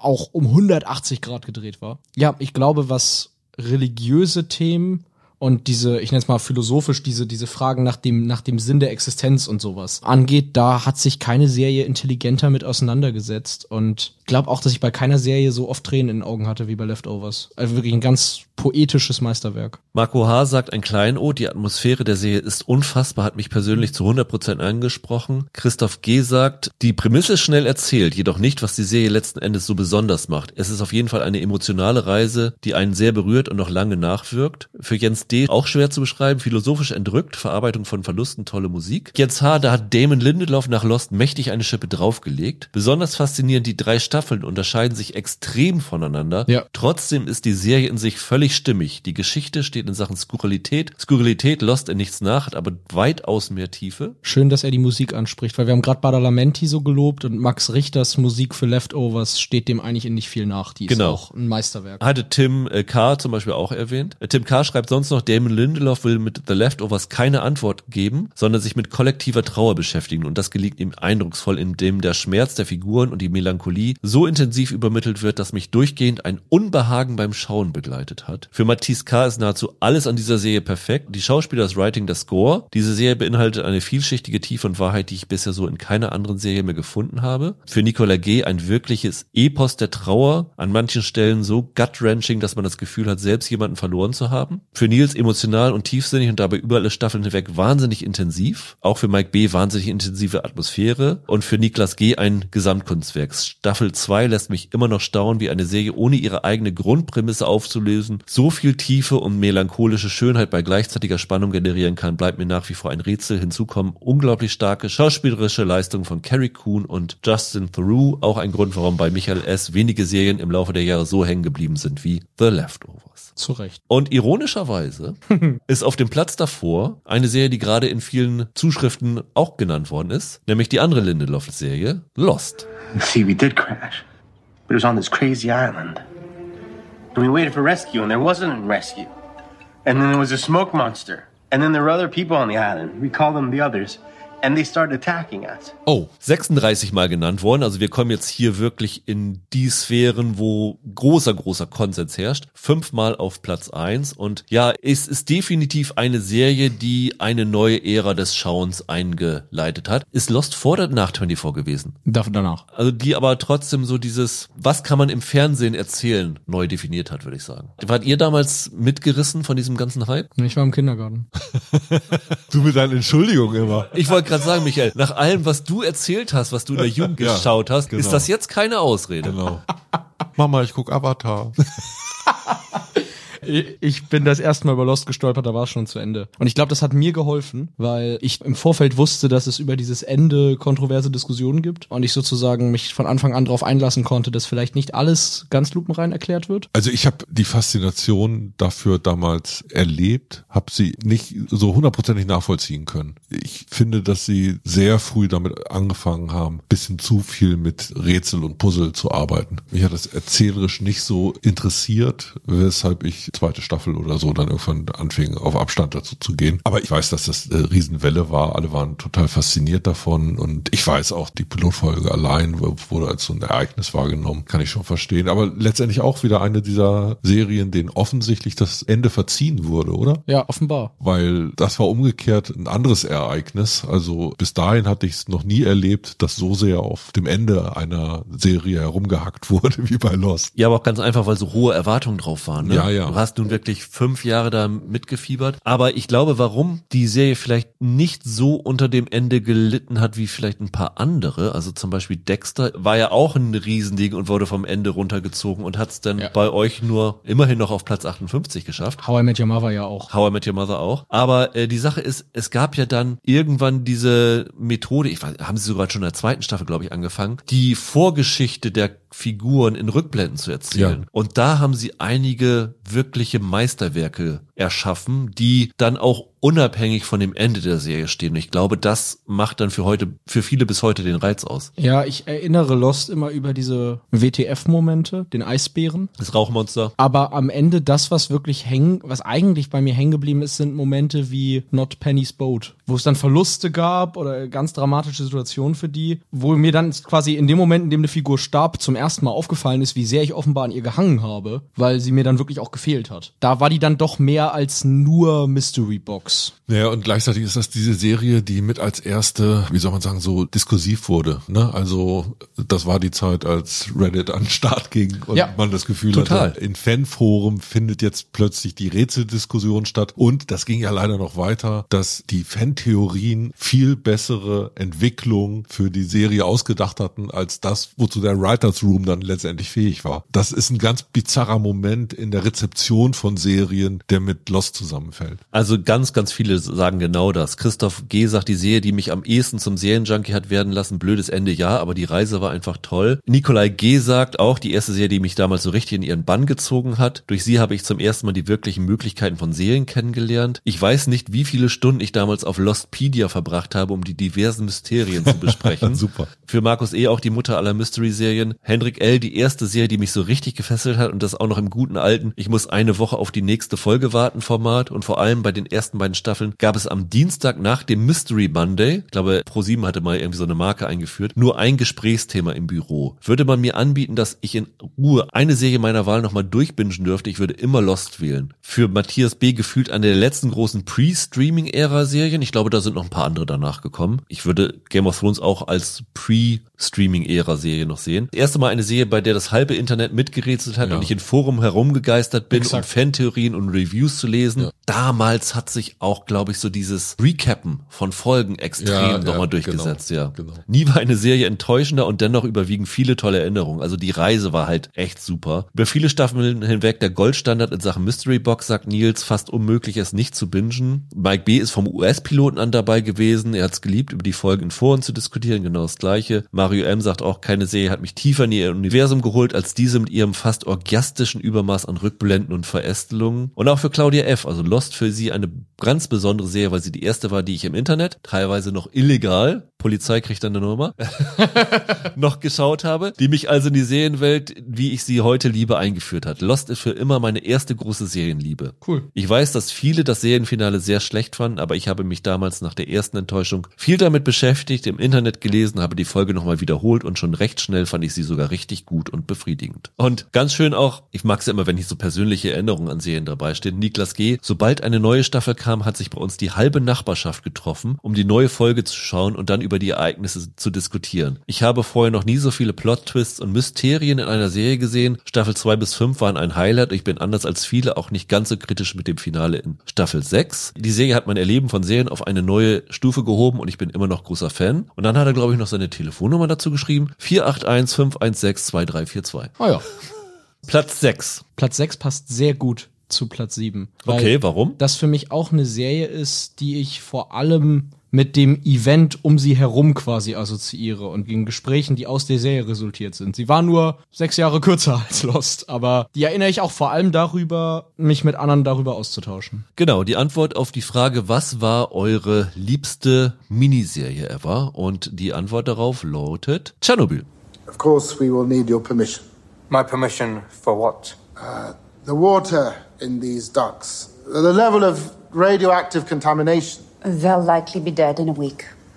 We're asking for your permission to kill three men. 37 Mal genannt worden, zweimal auf den ersten Platz, also mit großem Abstand die liebste Miniserie und ja, war, glaube ich, Nummer eins des Jahres in dem Jahr, wo sie rausgekommen ist, auch mit großem Abstand bei euch. Ich weiß noch, das war irgendwie eine absolute Wucht, diese Serie zu sehen. Haben wir alle drei geliebt, oder? Ja, die ist toll. Wobei, ich verstehe jetzt nicht so richtig, was du meinst, dass du die so nebenher begleitet hast. Die hatte ja jetzt keinen Rätselcharakter. Nee, aber ich erinnere diese Serie und sozusagen dieses Event, das die Serie für mich Ja. war, noch mehr mit allem, was dann um das Gucken dieser Folge drumherum passiert ist. Okay. Also der Tatsache, dass ich mich wirklich nach jeder Folge vollkommen da reingestürzt habe, das alles irgendwie nachzurecherchieren, was da passiert ist. Okay. Es gab dann diesen Podcast, in dem Ja. Craig Mason und andere Leute nicht nur die wahren Hintergründe erzählt haben, sondern auch über ihren Schaffensprozess, das für die Serie aufzuarbeiten. Und nach jeder Folge habe ich Berge an Artikeln und so weiter dazu gelesen. Okay, aber da ging es darum, das Ereignis Tschernobyl Genau.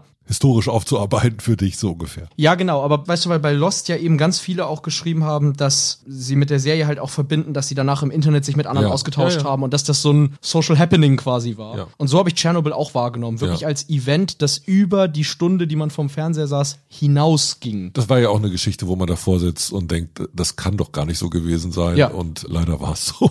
Genau, allein, dass sie da, was war es, mit nacktem Oberkörper gelöscht haben und sowas alles, ne, war echt bizarr. Auf dem Dach noch gesonnen. Übrigens bei euch auch so aufgenommen worden. Also Annette B. sagt, ich denke, hier sind keine großen Worte Erklärung nötig. Dieses Serienspektakel zieht einen in seinen Bann. Mit all seiner Grausamkeit ist man einfach nur fassungslos gefesselt. Für Martin L. umwerfend und extrem gut recherchiert. Daniel M. bewegend, beängstigend, beeindruckend, fesselnd und faszinierend, herausragend gespielt und in Szene gesetzt. Ein Stück TV-Geschichte, das nie vergessen werden darf. Der Handabdruck, den werde ich nie vergessen, wenn du dich dran erinnerst. Die Hand, die Ja. sich so eingebrannt hatte und so, die hatte krasse. Für Thorsten J. Beklemmung pur und trotzdem leider faszinierend. Einfach unfassbar, was so ein Schurkenstaat mit seinen Bürgern macht. Ich habe die Befürchtung, das könnte ähnlich in ganz, ganz vielen anderen Ländern so passieren. Äh, Jens H. kam völlig überraschend um die Ecke, spätestens mit dem Ende der ersten Folge, als die Menschen nichts ahnen und fröhlich im radioaktiven Staubschnee tanzten, hatte mich die Serie, ich war völlig fertig. Auch diese Szene, wo sie dann mit den Kindern auf die Brücke gehen, um die Lichter sich anzuschauen. Krass, krass. Bridge of Death. Für KS eine der wenigen Serien, die ich zweimal gesehen habe. Ich sah sie zuerst allein und zeigte sie später auch meiner Frau, die auch völlig begeistert war. Selten habe ich so viel recherchiert, nachdem ich eine Serie gesehen habe, also Michael. Die Serie ist auch so beängstigend, weil sie zeigt, wie die Welt ist und wie schlimm es werden kann und an welcher Katastrophe wir, wir vorbeigerutscht sind, sagt K.O., also wir vorbeigerutscht sind. Andere hat es natürlich hart getroffen. Katharina und Rainer, auch diese Serie wirkte irre lange nach, sorgte schon während des Schauens dafür, sich intensiv mit dem Thema zu beschäftigen. Spektakulär gefilmt, spannend und mitreißend erzählt. Für Karl. Fünf der intensivsten, bedrückendsten Serienfolgen in seiner Serienhistorie. Christian H. sagt auch schwer zu ertragen, muss man einfach gesehen haben, wenn man es aushält. Es ist durchaus nicht für jeden Geschmack. Also ich erinnere mich dann an diese Szene dann im Krankenhaus, wenn einer, eins der Strahlenopfer gezeigt wird. Das war heftig. Ja, es geht ja noch ein bisschen weiter. Also fast ein Alleinstellungsmerkmal in der kompletten Liste ist ja, dass das eine Serie nach realen Ereignissen ist. Also wenn es um Dramatisierung von Realität geht, ist der etwas ganz Besonderes gelungen. Und ein bisschen ist das ja auch so der Tenor. Das ist Aufklärungsfernsehen über die Ereignisse gewesen. Das wird offensichtlich nicht so oft gemacht oder selten so überzeugend, weil sonst müssten andere Stoffe in der Liste mit vorkommen. Stefanie Ehr sagt auch, das Grauen des Gaus wird ohne Filter eins zu eins in das Wohnzimmer getragen. Ja. Also für Christoph eine perfekte Serie, die an die Nieren ging, fernab von jedem falschen Pathos. Das ist auch immer schwierig zu leisten. Hochspannung in jeder Sekunde. Bei vielen Szenen dachte ich, das haben sie jetzt fiktional zugespitzt, um dann beim Googlen festzustellen, dass sogar Sachen weggelassen Ja. wurden, sagt Fabian B. Und für Markus H. für ihn die beste Miniserie, die ein historisches Ereignis Revue passieren lässt. Perfektes Casting, perfekt aufwendige Sets. Die Sets waren ja vom Andor Macher, fokussiertes Drehbuch, welches den Zuschauer an die Hand nimmt und sehr plastisch vor Augen führt, was sich 1986 in der Ukraine abgespielt hat. Da kann keine noch so atmosphärische Doku mithalten. Also Das ist wohl wahr. alle begeistert. An dieser Stelle würde ich gerne die Top 10 von den Hörerinnen einfügen, weil ich das ganz interessant fand, weil ich könnte mir vorstellen, Tschernobyl denkt man, naja, ist eine Serie, die vor allen Dingen bei Männern gut angekommen ist. Aber tatsächlich ist es so, dass Tschernobyl bei euch Frauen da draußen auf Platz drei sogar gelandet wäre. Also die ersten beiden halte ich nochmal geheim, die sind bei Frauen und Männern gleich, muss man sagen. Also da gibt es keine Unterschiede. Auch ziemlich irre. Aber im Verlauf der ganzen Sache gibt es dann deutliche Unterschiede. Also ich fange mal an, Platz 10 wäre bei euch The Expense gewesen. Super. Also auch was, wo man nicht denken würde, Ja. das ist vielleicht eher für Frauen. Platz 9, Die Sopranos. Platz 8, geteilt, Sex and the City und Deep Space Nine. das ist auch, finde ich, eine sehr, sehr schöne Kombo. Platz 6, Lost. Platz 5, Gilmore Girls. Ich glaube, das ist sowas, was man erwarten würde. Platz 3, geteilt, Tschernobyl und Ted Lasso. Und dann, wie gesagt, die zwei anderen Serien darüber. Also es gibt viele Gleichheiten, viele Sachen, die man erwarten würde. Also sowas, dass Gilmore Girls und Sex and the City bei Frauen höher ist, ist, glaube ich, nicht gerade überraschend. Aber zum Beispiel eine Sache, die mir auf den späteren Plätzen aufgefallen ist, und da war ich total perplex, The Walking Dead ist insgesamt auf Platz 63 gelandet, wäre bei Frauen auf Platz 16 gelandet. Und das ist eine Serie, mit der ich das so überhaupt nie zusammengebracht hätte. Echt nicht? Ich habe die ja jahrelang jetzt begleitet, beruflich. Und alle, die ich kenne, die das gerne schauen, sind Frauen. Okay. Überrascht mich tatsächlich gar nicht, weil ich das genauso auch immer wahrgenommen habe. Hatte ich tatsächlich nicht auf dem Zettel. Das fand ich so bei den späteren Plätzen die überraschendste Diskrepanz für mich. Ja, das heißt auch, liebe Frauen, wir müssen da mal drüber reden. Naja, das mag sein, aber also wie gesagt, es, es entspricht tatsächlich auch meinem Erleben.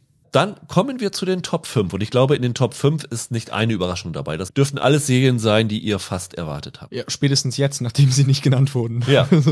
Ja, das verkaufst du aber wieder richtig gut. Platz 5. 39 Nennungen, dreimal auf dem ersten Platz. Also das ist in den Top 5 auch mit Abstand die mit den wenigsten. Platz 1 Nennungen ist Better Call Saul. Sweetheart, I'm going to need one more form because I'm not going to be practicing under the name McGill. So Shouldn't be a problem. Just down the hall, we have all the forms. great, great. Wait, oh, wait, Jimmy, Jimmy, what? It's all good, man. Aber dass sie die wenigsten Platz 1 Nennungen hat, liegt wahrscheinlich daran, dass eine andere Serie aus dem gleichen Universum. Universum kommt. Ja, da mag das mit zu tun haben, ja. Ich finde das überraschend. Nee. Das hat sich ja schon so ein bisschen angedeutet letztes Jahr in den Jahresbest-of. Ja. Da war das ja so ein bisschen Thema, dass Better Call Saul allgemein vielleicht nicht die Aufmerksamkeit bekommt, die es eigentlich verdient hätte. So erinnere ich diesen, diesen Tenor der Zuschriften da. Und für meine Welt stimmt das durchaus. Ich finde es erstaunlich, dass es auf Platz 5 gelandet ist. Wenn ich mich mit euch beiden über Serien unterhalte, Ja. dann ist vielleicht Game of Thrones die Serie, wo wir am ehesten irgendwie eine Diskrepanz haben, ne? wo ihr sagt, dies ist eine ganz wichtige und ich mich Ja. dann eher sozusagen ein bisschen rechtfertige, dass ich die ja nicht Okay. so hochhalte. Wenn ich mich sonst mit Menschen über Serien unterhalte, dann werde ich immer schief angeguckt, wenn ich sage, dass ich Better Call Saul damit nicht viel anfangen kann. Ja. Du wirst quasi von allen schief angeguckt. Ja, ne, ist schräg, oder? Also Okay. irgendwas mache ich falsch. Aber nein, ich kenne so viele Leute aus ganz unterschiedlichen Altersschichten, für die Better Call Saul die Serie der letzten Jahre war. Mhm. Und ich würde behaupten, sagen wir mal, es sind vielleicht 30, 40 Leute, die ich jetzt kenne, die sowohl Better Call Saul als auch eben Mutterserie Breaking Bad kennen. Und ich würde sagen, für die Mehrheit von denen ist Better Call Saul sogar noch besser als die Mutterserie. Ich nehme das auch im Internet so wahr, dass es die letzten Jahre eine Riesendiskussion darum gab, immer wenn die Emmy-Verleihung kam, warum Better Call Saul wieder für nichts nominiert ist und wie das angehen kann. Da gab es dann Online-Petitionen, wo es darum ging, warum kriegt Bob Odenkirk nicht endlich mal einen Schauspielpreis? Tatsächlich in meiner Ausbildung haben wir, wenn es um sowas wie Storytelling oder so ging, da hat gefühlt jeder Dozent immer Beispiele aus Better Call Saul gebracht. Das war wirklich so. Also ich hatte auch hier bei uns im Podcast immer das Gefühl, vielleicht, also dadurch, dass wir sie alle, weiß ich nicht, entweder, ich weiß gar nicht, habt ihr sie geguckt oder habt ihr sie weit geguckt? Wie ist das bei euch? Die ersten drei Staffeln. Die ersten drei Staffeln. Rüdiger? Wie sagt es Tom B., welcher Serienweisemacher die Serie noch nicht gesehen hat, sollte es dringend nachholen. Ein Meisterwerk. Ja, siehst du, also du hast sie gar nicht gesehen. Ich habe sie gar nicht Okay. gesehen, weil ich Breaking Bad halt nie zu Ende gesehen hatte Okay. bisher und dann nicht wollte mit äh, Better Call Saul anfangen. Aber ich war im Set von Better Call Saul. Ja, cool. ich hatte wirklich den Eindruck, die letzten Jahre auch, dass das eigentlich fast absurd ist, dass wir über diese Serie nie richtig geredet haben. Okay. Weil alles andere darüber geredet hat. In deiner Blase ist das Ding Konsens. In meiner Blase bin ich fast überrascht, dass es nur Platz 5 ist, um es mal so krass zu sagen. Okay. Michael, wir haben nur nicht darüber geredet, damit ich nicht äh, wieder 100 Mails kriege, was für einen schlechten Geschmack du hast. Ja, ich- bin auch ein bisschen froh tatsächlich, dass ich niemandem erzählen musste, was ich, wie wenig ich damit anfangen kann. Weil bei den Hörerstimmen Thomas A. sagt, für mich noch einen Tick besser als Breaking Bad. ja, genau. Christian H. für mich die vielleicht beste Dramaserie aller Zeiten und damit deutlich besser als Breaking Bad. Mike B. sagt, es hat einfach Spaß gemacht zu sehen, wie die Macher nach Breaking Bad ihre Ideen immer weiter verfeinern. Für Anna Theresa beste Serie überhaupt, tolle Schauspieler, tolles Drehbuch, ein Meisterwerk. Vor allem, wie sie in der letzten Staffel auch ein tolles Ende für Breaking Bad gefunden haben. Auch ein Rewatch ist nicht langweilig, im Gegenteil, es fallen einem Details und Rückbezüge auf. Ich bin immer fasziniert, dass ihr sie gar nicht gesehen habt oder zwischendurch ausgestiegen seid. Markus S. sagt, abschließend betrachtet sogar noch grandioser als Breaking Bad. Für Abacus H. auch einer der seltenen Fälle, wo ein Prequel der Originalserie erzählerisch das Wasser reichen kann und letztlich gar an Raffinesse übertrifft. Und Nikolai G. sagt, als ich letztes Jahr erstmals in Albuquerque war, hatte ich direkt das Gefühl, in einer mir allzu vertrauten Welt wie aus einem früheren Leben gelandet zu sein. Hätte ich sie einzeln aufgelistet, wären beide Serien vermutlich unter seinen Top Ten gelandet und ich wäre in die Notlage gekommen, mich tatsächlich entscheiden zu müssen, welche ich im Endeffekt besser fand. Deswegen hat er als Trick beide gleichzeitig auf einem Platz genannt. Eine. Maßnahme, die ich nicht gutheißen kann, die viel zu viele von euch gemacht haben, wo ich mich dann irgendwie entscheiden musste, wie ich das eingliedere in das Ranking, fand ich nicht ganz fair. Breaking Soul. Platz 4 ist eine Serie, wo Michael prognostiziert hat, sie wird irgendwann nochmal in diesem Podcast kommen und er hat tatsächlich recht gehabt. 38 Mal genannt, achtmal die beste Serie aller Zeiten, Die Sopranos. You don't agree that you had a panic attack. How are you feeling now? Good. Fine. Back at work. What line of work are you in? Waste Management Consultant. Ja, für mich wirklich die beste Serie, die ich je gesehen habe. Für Thomas S. der Startschuss ins Qualitätsfernsehen und der Auslöser, warum er Serien so liebt. Wir haben jetzt schon ein paar Mal über die hypothetische, wie haben wir es gesagt, beste Serienstaffel und vor allem beste Serienfolgen über sowas. Da wären die Sopranos so absurd oft bei mir vertreten, dass ich mich wahrscheinlich ausklinken müsste. Ich glaube, unter meinen 20 Lieblingsserienfolgen ist 14 Mal die Sopranos dabei. Das ist das Meisterwerk in diesem Bereich. Die Folgen Ein Freund muss gehen, Verschollen im See Ja. und Don't Stop Believing hat zum Beispiel Tim K. als die besten aufgeführt. Ja, absolut. Es gibt in der ersten Staffel irgendwann einen Moment, eine Mordszene auf einer Party. Das ist, glaube ich, die fünfte oder sechste Folge. Und ich glaube, nach der Folge war mir das erste Mal klar, wie unfassbar geil Serien sein können. Also richtig so, dass man das, dass ich voll gedacht habe, was für komplex und großartige Momente du da hinzimmern kannst, die du im Kino so einfach nicht erreichen kannst, weil du diesen Aufbau nicht haben kannst. James Gandolfini ist absolute Spitzenklasse. Das ist über sechs Staffeln durchgezogen perfekt. Ja, und also Sopranos hat so viele Momente, so viel zitierfähige Momente. Es ist ja auch selber eine Serie, die ganz viel zitiert. Also total interessant ist ja, dass diese Gangster selber die Gangster aus der Popkultur kennen und die dann tatsächlich auch sozusagen in ihren Alltagssprech einfließen lassen. Ich war immer ganz baff, wenn du eine Szene hast, wo irgendwie zwei Leute miteinander reden und dann quasi auf ein Scarface-Zitat mit einem Godfather-Zitat oder sowas reagieren. Und das für die eine Selbstverständlichkeit ist, weil das die Vorbilder sind, denen die nacheifern in ihrem Leben. Also Sopranos ist wahrscheinlich die einzige Serie mit so vielen Staffeln, die ich dreimal gesehen habe. In voller Länge. Wow. Michael S. sagt, dass wir dankbar sein müssten, dass es Sopranos gibt, weil er sagt, es ist die Mutter des hochklassigen Serienfernsehens, ohne die es vielleicht auch euren Podcast so nicht geben würde. Ja. Kann man in der Schlussfolge so argumentieren. Absolut. Das Ding ist super wichtig, aber ich glaube, wir haben schon ein paar andere Mütter auch benannt. Ja, definitiv. Es gibt ja auch noch einen Vater, Mutter und Vater. Genau, Großeltern des Serienfernsehens. Aber wirklich hier, Simone K. sagt, ich schätze mal, jeder und seine Oma hat Sopranos irgendwo auf seiner Liste, aber es ist halt auch wirklich gut. Gerade wie es den Zuschauer zum Komplizen macht, hebt es nochmal hervor. Timo hier sagt, als die Serie rausgekommen ist, war ich noch etwas zu jung, um sie wahrzunehmen, als das, was sie ist, ein Meisterwerk. Tony Soprano ist der größte Antiheld der Fernsehgeschichte. Yes. Totti hat sie gerade vom zweiten Mal gesehen und es blieb brillant. Auch das Ende, was einige kritisieren, fand er als geniale Idee. Ist ja sehr, sehr umstritten. Also Harald L. findet es auch das beste, genialste Ende einer Serie aller Zeiten. Er war darauf nicht vorbereitet, war regelrecht geschockt. Und doch war es genau richtig. Kai S. sagt, allein die Tatsache, dass es einen Wikipedia-Artikel über die letzte Folge der Serie gibt, zeigt, wie relevant die Serie war und wie viele Diskussionen es um sie gab. Fand ich auch sehr schön. Christina B. hat sie damals im ZDF entdeckt. Jahre her, die Sopranos waren die erste Serie, die sie so richtig brutal gepackt hat und hat ihr gezeigt, was möglich ist. Es lief, glaube ich, sonntags um 22 Uhr, wenn ich mich nicht ganz täusche, irgendwann mal. Es war echt irre, dass sie das da versendet haben. Für Rainer S das ist keine Serie. Das ist eine Oper. Das ist ein Shakespeare-Drama. Ich habe heute noch den Klingelton von Tonis Telefon bei mir auf dem Handy. Ja. Fand ich auch äh, sehr schön. Finde ich auch. Das ist auch der Unterschied zum Beispiel zu sowas wie Boardwalk Empire, die ich ja auch sehr mag. Das ist halt nicht einfach nur eine Mafia-Serie. Das ist eine ganz psychologisch ausgeklügelte Geschichte über zutiefst kaputte Menschen. Die ist halt auch als Charakterdrama unschlagbar, ehrlich gesagt. Ich habe ehrlich gesagt hier so viele Statements von euch zu Sopranos. Ich krieg das gar nicht alles unter. Niklas G. sagt auch, als eines der besten Serienende aller Zeiten wird die Serie auch immer in Alltime-Listen zu finden sein. Raffaela A. sagt, die Folge, in der Christopher und Little Polly sich im Wald verirren und so hilflos sind, dass sie in den Boden schießen, ja. äh, gehört für mich zu den besten Serienepisoden aller Zeiten. Absolut. Sie sagt aber auch ein Problem, zumindest aus heutiger Perspektive, die Gewalt gegen Frauen ist häufig exzessiv und wird sehr explizit gezeigt. Und sie sagt, es gibt eine Folge, die ich deshalb kein zweites Mal ansehen konnte. Ich weiß, welche sie meint. Okay. Auch für Martin M. die Geburtsstunde der Blockbuster-Serien, die sich abhob von den damaligen Serien. Für ihn deswegen natürlich in den Top Ten. Mike B. hat auch das parallel zur US-Ausstrahlung gesehen ab Staffel 3 und nicht verstanden, warum es in Deutschland nicht mehr Aufmerksamkeit bekommen hatte. Dafür war sie einfach zu früh. Also wenn sie, glaube ich, im Streaming-Zeitalter gestartet wäre, wäre das nochmal was ganz anderes gewesen. Tom B. hat daraufhin tatsächlich dann auch die Serie auch erst mit dem Kauf der DVD genießen können. Und Igor S. sagt mit Tony Soprano und David Chase eine der interessantesten Serienfiguren überhaupt geschaffen, auch für Valja S. Einer der am besten geschriebenen Charaktere aller Zeiten. Und ich glaube, das gibt so ungefähr wieder, was so der Tenor von euch ist. Ihr macht mich alle sehr glücklich. Platz drei sind wir schon bei 40 Nennungen und bei 13 ersten Plätzen. Und ich glaube, drei Nennungen kommen noch von uns oben drauf. Genau, wir hatten sie alle in unseren Top 10 drin, The Wire. This the kingpin, alright? And he the man. You get the other dude's king, you got the game. And he trying to get your king too, so you got protected.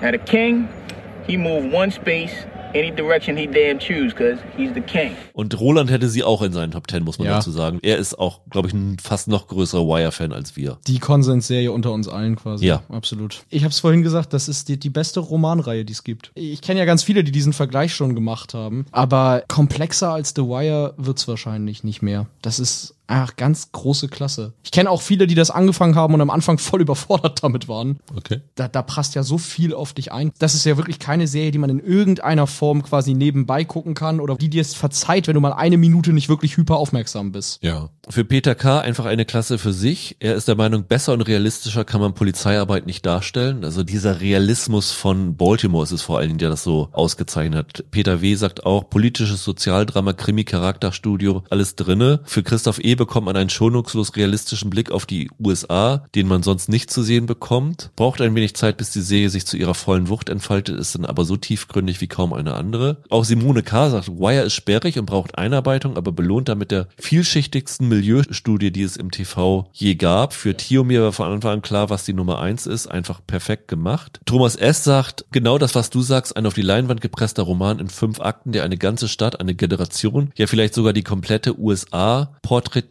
Jonas B. sagt, ist drüber alles schon gesagt worden. Einfach ein Meisterwerk, Punkt. Raffaela liebt den leicht dokumentarischen Stil, den es da ja so drin gibt, auch im Vorspann ja schon. Die feine Charakterzeichnung, die ohne Klischees auskommt und die inhaltlich ungewöhnliche Annäherung an Themen, die man sonst schon tot diskutiert glaubte. Muss man auch sagen, jede Staffel von The Wire hat ja einen anderen Schwerpunkt gesetzt. Also diese Polizisten gegen Drogen ist ja eigentlich, also es zieht sich natürlich durch, aber der, das zentrale Thema ist es eigentlich nur so richtig in einigen Staffeln. Also es gab Politik mit hier Littlefinger als Bürgermeister von Baltimore. Es gab die Gewerkschaften in der zweiten Staffel. Es gab Journalismus in der fünften Staffel. Die haben ja immer andere Akzente gesetzt darum herum. Das war fast wie, wie in der Soziologie, wie in der, in der Systemtheorie, dass er so ein Gesellschaftsbild hatte und er dividiert das und spricht über einzelne Teilbereiche, die er dann selber irgendwie zum Thema gemacht hat. Und ich finde, das mit deinem Romanvergleich ist, glaube ich, wirklich ganz, ganz treffend. Es gibt so eine Stärke von guter, ernst gemeinter Kriminalliteratur. Also die wo es jetzt einfach nicht nur darum geht, dass ein Fall gelöst wird, sondern die in der Schilderung von Kriminalität etwas über die Gesellschaft Ja. erzählen. Ja, absolut. Und das hat er halt gemacht. Der hat die Stärken aus einem anderen Medium, wenn es ernst gemeint ist, mit als erster übertragen in eine Serienerzählung. Und dann kommt halt hinzu, bei Serien ist es immer so, man muss das Glück haben, dass halt alle Rädchen ineinander greifen. Du brauchst einen Cast, der funktioniert. Du brauchst eine Inszenierung, äh, die mit dem Ganzen mithalten kann. Die haben da einfach so viele, so gute, richtige Entscheidungen nebeneinander getroffen, dass am Ende was rauskommt, was sich abhebt von allem drumherum. Absolut. Tom B. sagt, der Untertitel der Serie hätte lauten können, bitte verfolgen Sie den Verfall einer Stadt. Also ist ein absolutes Meisterwerk für Josef. Sagen viele, das ist ein Abgesang auf den American Dream. Vielleicht stimmt das auch. Für mich zeigt die Serie aber auch, dass die Gesellschaft in den USA gerade in schwierigen Zeiten erstaunlich robust ist, dass Amerikaner aus ganz unterschiedlichen Schichten nicht resignieren, sondern immer wieder Wege aus scheinbar ausweglosen Situationen finden. Dann kommen wir zu den Top 2 und ich glaube, jeder weiß, wer die Top 2 sind, aber keiner weiß, was die Nummer 1 und was die Nummer 2 ist. Das ist das Spannende. Ja. Der Unterschied ist auf den ersten Blick gar nicht so groß. Also die eine Serie ist 73 Mal genannt worden, die andere 78 Mal. Die eine ist 15 Mal auf Platz 1, die andere ist 16 Mal auf Platz 1. Wenn man das insgesamt in Punkte zusammenzählt, ist der Abstand aber doch halbwegs groß. Also der Abstand von 2 zu 3 ist riesig, aber der Abstand zwischen 1 und 2 ist auch so, dass es eigentlich schon, ich sag mal, nachdem 50 Listen da waren, eigentlich klar war, wer die Nummer 1 werden würde. Okay, also wir haben zwei Serien, die vorweglaufen, Ja. die sich aber Kopf an Kopf rennen. Halbwegs, aber äh, eins, das relativ früh entschieden war. Okay. Okay. Und die Nummer zwei ist geworden Game of Thrones. When you play the Game of Thrones, you win or you die. There is no middle ground. Das ist die mit den 73 Nennungen. Also muss man auch mal sagen, 73 Nennungen bei 157 eingeschickten, fast jede zweite Nennung. Ja, ist irre. Das ist schon, ist schon irre. Ziemlich nah an Konsens. Und äh, ja, also die letzte Staffel hat nichts zerstört. Also Jens D. trotz der schlechteren Staffeln 7 und 8 ein Meisterwerk. Kati in Großbuchstaben trotz allem definitiv Top 5 Material. Jens H. ja, ja, ja, die letzte Staffel war verschenkt, aber die anderen Staffeln und Julian W. in ihren stärksten Momenten gibt es keine andere Serie, die da rankommt. Und das ist es einfach. Also die Serie hat wirklich so lange so viele Menschen begeistert, dass man da einfach nicht umherkommt, sie zu nennen. Und du hattest sie ja auch, Holger, ne? Ja, Die Serie war das Popkulturphänomen der 2010er. ja, kann man so auch sagen. Oder wie es Stefan S. sagt, das letzte Serienlagerfeuer. Ganz genau. Das lief ja auch genau von 2011 bis 2019, so komme ich jetzt drauf. Nichts anderes hat dieses Jahrzehnt so geprägt. Nichts, was im Kino lief und nichts, was sonst im Fernsehen lief. Ja, und auch da war es so, dass das aber so eine zeitversetzte Rezeption gegeben hat. Das ist ne? richtig. Dass die Leute erst aufgesprungen sind, dass man das Gefühl hat, so richtig entfaltet hat es sich das eigentlich erst ab der dritten Staffel. Ja, ja.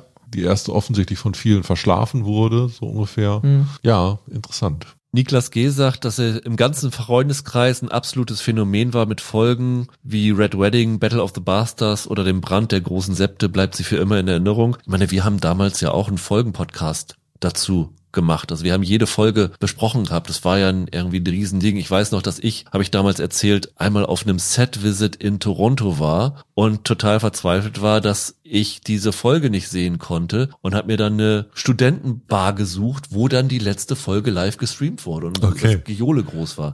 Also es war wirklich ein Ereignis. Martin M. war mit der letzten Staffel und dem Ende nicht einverstanden, aber ist für ihn trotzdem eine der größten, wenn nicht sogar die größte Serie. Christian H. sagt, er war begeistert, wie gut die Staffeln 1 bis 6 umgesetzt wurden, weil er die Bücher vorher kannte, sagt aber auch, die 7 und 8 sind äh, völlig verunglückt. Auch Claudia F., trotz der überwiegend echt schlimmen achten Staffel, die Serie immer noch ein Meisterwerk. Für Stefanie eher epische Serie mit Suchtfaktor, trotz einiger Längen, die sich in den Büchern noch extremer darstellen, habe ich die Serie absolut geliebt. Für Holger S. die einzige Fantasy-Serie, die nicht nach drei Jahren altbacken und peinlich wirkt. Ist auch so bei Fantasy, ist es, ist es schwierig, dass der Look stimmt. Ne? Also wir haben viele billig aussehende Fantasy-Serien in den letzten Jahren gehabt. Ja, die versuchen dann ja auch oft High Fantasy und damit ist schon, das gibt oft ein Problem. Aber das war ja mit das Gute bei Game of Thrones. Der hat Fantasy geerdet, indem er Machtpolitik als eins der großen Themen mit etabliert hat. Johannes S. sagt, erst wenn man House of the Dragon Wheel of Time Shadow and Bone, Herr der Ringe und alles gesehen hat, merkt man, wie gut Game of Thrones eigentlich war. Fand ich auch sehr Und schön. du, das haben wir schon vorher gemerkt.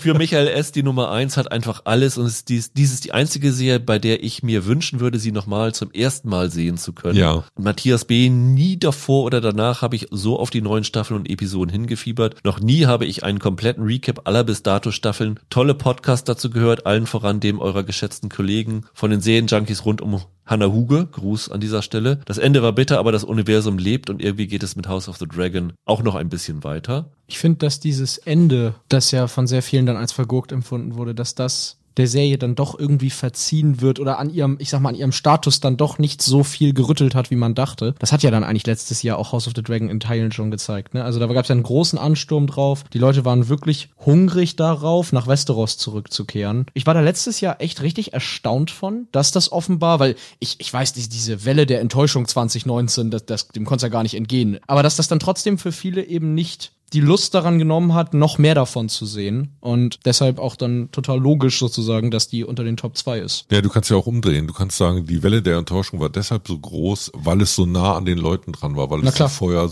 so sehr erreicht hat und die Ja. es in einem Maß ins Herz geschlossen haben, dass sie wollten, dass es am Ende gelingt und die Enttäuschung umso stärker ausfällt, wenn das dann nicht der Fall ist. Dann bleibt uns nur noch die Nummer eins zu küren, die beste Serie aller Zeiten. Wie gesagt, ziemlich genau 50 Prozent aller eurer Listen haben sie aufgeführt. Und Niklas G. meinte, er denkt, auf so gut wie keiner Liste wird Breaking Bad fehlen. You got nothing.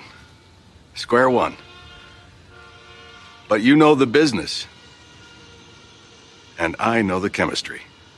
Ist nicht ganz überraschend, muss man sagen. Also ehrlich gesagt, als du das erste Mal diesen Aufruf gestartet hast, hat einer von euch wirklich damit gerechnet, dass nicht Breaking Bad am Ende auf der 1 steht? Das war für mich gesetzt, in dem Moment, in dem das Projekt gestartet wurde. Gefühlt ja. Bist du dann tatsächlich überrascht, dass es dann äh, Game of Thrones trotzdem so nah rangeschafft hat? Ja, also vom ersten Tag an, als du mir das erzählt hast, war mir klar, dass wir mit Breaking Bad hier enden. Ich nehme das so wahr, dass das das Serienphänomen überhaupt ist. Ja. Ich wäre mir nicht so sicher gewesen, aber ich kann nicht sagen, ob das an meiner eigenen Inkompetenz und Fall Fehleinschätzung der Lage liegt oder ob, wenn 160 andere Leute ihre Listen eingeschickt hätten, sich alles nochmal so paar, paar Plätze verschieben könnte. Ich glaube, die Serie ist nur auf Platz eins, weil alle mir sagen wollen, ich muss die endlich schauen. nee, nee. Nee, das glaube ich auch nicht. Das Ding hat seine Welle gemacht. Das war riesig und es ist ja ohne Frage von großer Qualität. Es ist auch von der ganzen Konstruktion eine unfassbar ambitionierte Serie, weil du wusstest, als du die erste Folge ja gesehen hast, sagen wir die erste Staffel sogar, noch überhaupt nicht, worauf das hinausführt. Du hattest eine Figur, die durch äußere Umstände in eine eigentlich unlösbare Situation reingeworfen wird.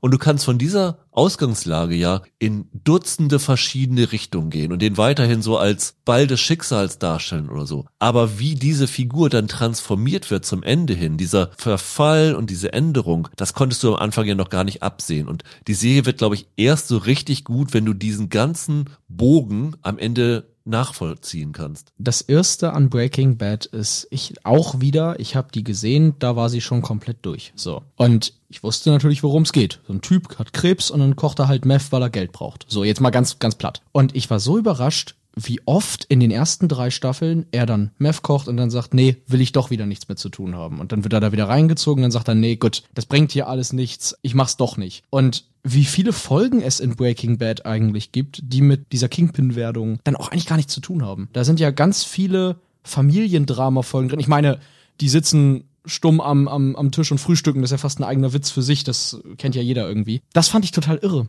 Also das ist überhaupt nicht die Serie, die da auf dem Klappentext steht, sondern das ist was ganz anderes die meiste Zeit. Und das fand ich echt interessant. Besonders, also wir haben ja unglaublich viele kriminellen Porträts in Serie in den letzten Jahrzehnten gehabt. Und auch welche, die gut beleumundet sind. Nur dieser Kunstgriff in dieser Geschichte an einem ganz anderen Punkt anzusetzen, ist, glaube ich, das, was Breaking Bad hervorhebt und was sie da im Grunde genommen machen. Also die Entstehung des Kriminellen, wenn Ja. du so willst, das ist wie ein russischer Roman aus dem 19. Jahrhundert. Das war ungewöhnlich. Ich glaube auch, das habe ich ja vorhin schon angemerkt, die Sachen, die wir als wirklich groß empfinden, die leben immer von glücklichen Konstellationen, dass Ja. da irgendwie etwas zusammenfällt. Und dass dieser Malcolm in the Middle Papa Brian Cranston so eine schauspielerische Leistung dahin legt, boah. Ja, absolut. Das war nicht abzusehen. Genau wie du sagst, diese anderen Serien, die in so eine Richtung gehen, also auch Gangster-Serien, ne? Die erzählen von Männern, die schon in Machtposition sind und dekonstruieren die im besten Fall. So, Tony Soprano zum Beispiel Ja. ist einer, der immer auseinandergenommen wird und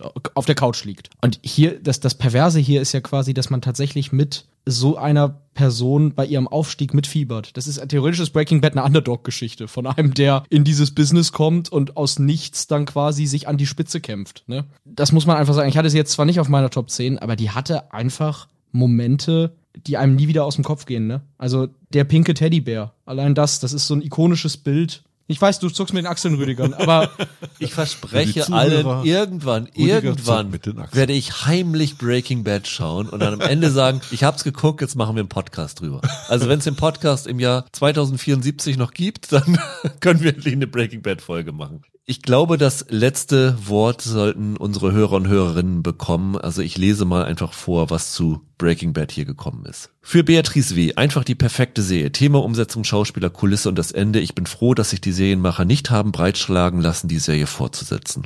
Definitiv immer gut, dass man nicht zu lange bleibt. Für Kai S. tolle Schauspieler, viele, viele schockierende Wendungen und insgesamt eine brutal krasse Geschichte, die auch befriedigend zu Ende geführt wurde. Für ihn ist Ozymandias die beste einzelne Serienfolge, die er bisher gesehen hat, ist auf vielen anderen auch erwähnt worden. ich meine, es ist auch bei der IMDb die bestbewertetste Serienfolge überhaupt. Ja, das ist gut möglich. Für Raffaela, Breaking Bad war jahrelang meine absolute Lieblingsserie. Tolles Thema, tolle Darsteller und trotz manch überdrehter Wendungen immer auch nachvollziehbar. Und wer hätte geglaubt, dass einem das Schicksal eines alten Fixers wie Mike Ehrmantraut so ans Herz gehen könnte? Für Thorsten A. ist es einfach in jeder Hinsicht die beste und perfekteste Serie aller Zeiten. Hier stimmt einfach alles. Für Jörg rasant neu mit einem außerirdischen Brian Cranston. Eine Serie auf Speed, wurde glaube ich an anderer Stelle auch nochmal gesagt. Thomas A. unfassbares Gesamtkunstwerk, fast schon Literatur in Bildform. Irgendwann müssen wir dazu übergehen, dass wir sagen, dass ein Roman fast wie eine Serie ist. Irgendwann müssen wir das mal umdrehen. 50, 60 Jahre richtig geile Serien, dann wird das passieren. Genau, genau. Ja, ja, absolut. Josef, neben der Handlung und den Dialogen war ich immer von dem Setting in New Mexico begeistert. Die Sonne scheint auf diesen Teil der USA scheinbar wärmer und heller als auf alle anderen Teile der Welt. Äh, jap, definitiv. Das ist sehr warm da. Fabian B. habe die Serie für diese Liste nachgeholt. Respekt. Und Oha. konnte den Mythos ab der ersten Folge verstehen, meiner Meinung nach bis heute unerreicht. Für Matthias B. die Serie, die für ihn dafür steht, dass, dass auf einmal alle über Serien und kaum jemand mehr über Filme geredet hat. Thomas F. sagt, muss ich noch was sagen? Meine Frau schaut wenig Serien, schon gar nicht so etwas wie Narcos und Co. Aber hier konnte sie auch nicht anders, als heimlich immer mitzuschauen. Wahnsinnig spannend und immer wieder ungläubiges Kopfschütteln darüber, dass es doch noch schlimmer kommen kann. Einfach genial. Für Nils ist Walter White die Serienikone schlechthin. Für Mike B. war die erste Staffel so lala, dann wurde es immer besser. Das Ende durfte er in einem Kölner Kino erleben. Das war schon alles sehr groß gedacht. Auch cool, das Finale von Breaking Bad im Kino zu sehen. Ja. Wusste ich nicht, dass da Aufführung Wusste ich auch nicht. Das ist ziemlich geil. Für Peter K. ist die Serie, die ihn zum Bingen gebracht hat. Karl R. hat gesagt, er hat sie in den letzten zehn Jahren mehrmals geschaut und würde sie zugegeben mittlerweile kein weiteres Mal ertragen. Aber die Transformation von Mr. Chips zu Scarface war der Türöffner in die Welt der Serienunterhaltung, die er mittlerweile dem Erzählen in Filmform vorzieht und hat einen besonderen Platz in seinem Herzen. Michael S. sagt, sorry Rüdiger, aber da führt nun mal kein Weg dran vorbei. Alles, was an Positiven darüber im Laufe der Jahre gesagt und geschrieben wurde, trifft zu. Florentin möchte wegen dieser Serie nach Albuquerque. Das verstehe ich jetzt nicht. also, also nicht wegen der Drogen, aber Ach so, nein, das meine ich auch nicht. so spektakulär fand ich Albuquerque nicht so optisch, aber ich sage mal, wenn man so Locations besichtigen will, ist das natürlich schon cool, aber ich würde trotzdem vorziehen, die Locations von Game of Thrones in Nordirland zu besichtigen. Ja. Thorsten J. sagt, unerreicht gut, auch beim zweiten Mal gucken, Brian Cranston ist der Wahnsinn. Für Daniel M. die beste Charakterentwicklung einer Serienhauptrolle mit einem der besten Sidekicks. Für Julian W. der Klassiker, die Serie hat das Serieninteresse bei ihm erst so richtig geweckt und das letzte Wort gebührt Benedikt N. dramaturgisch und vom Gesamtkonzept unübertroffen. Das war's. Damit haben wir die Top 50 geschafft. Puh. Soll ich nochmal alles vorlesen? Nee.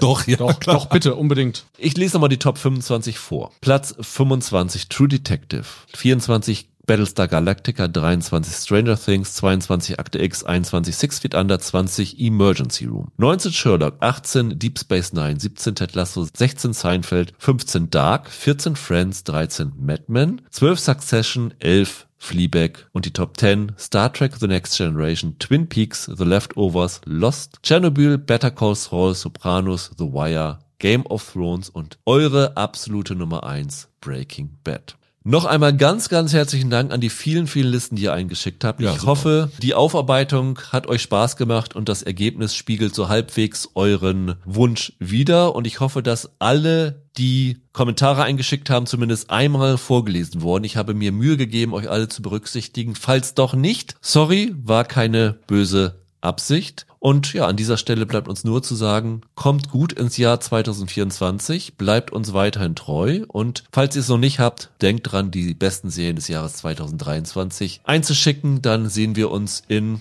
drei Wochen in vertrauter Runde wieder und sprechen wieder über eine Bestenliste von euch. Bis dahin, habt einen guten Rutsch, bleibt gesund, macht's gut, ciao, ciao. Guten Rutsch, kommt gut rüber und nicht besoffen Auto fahren.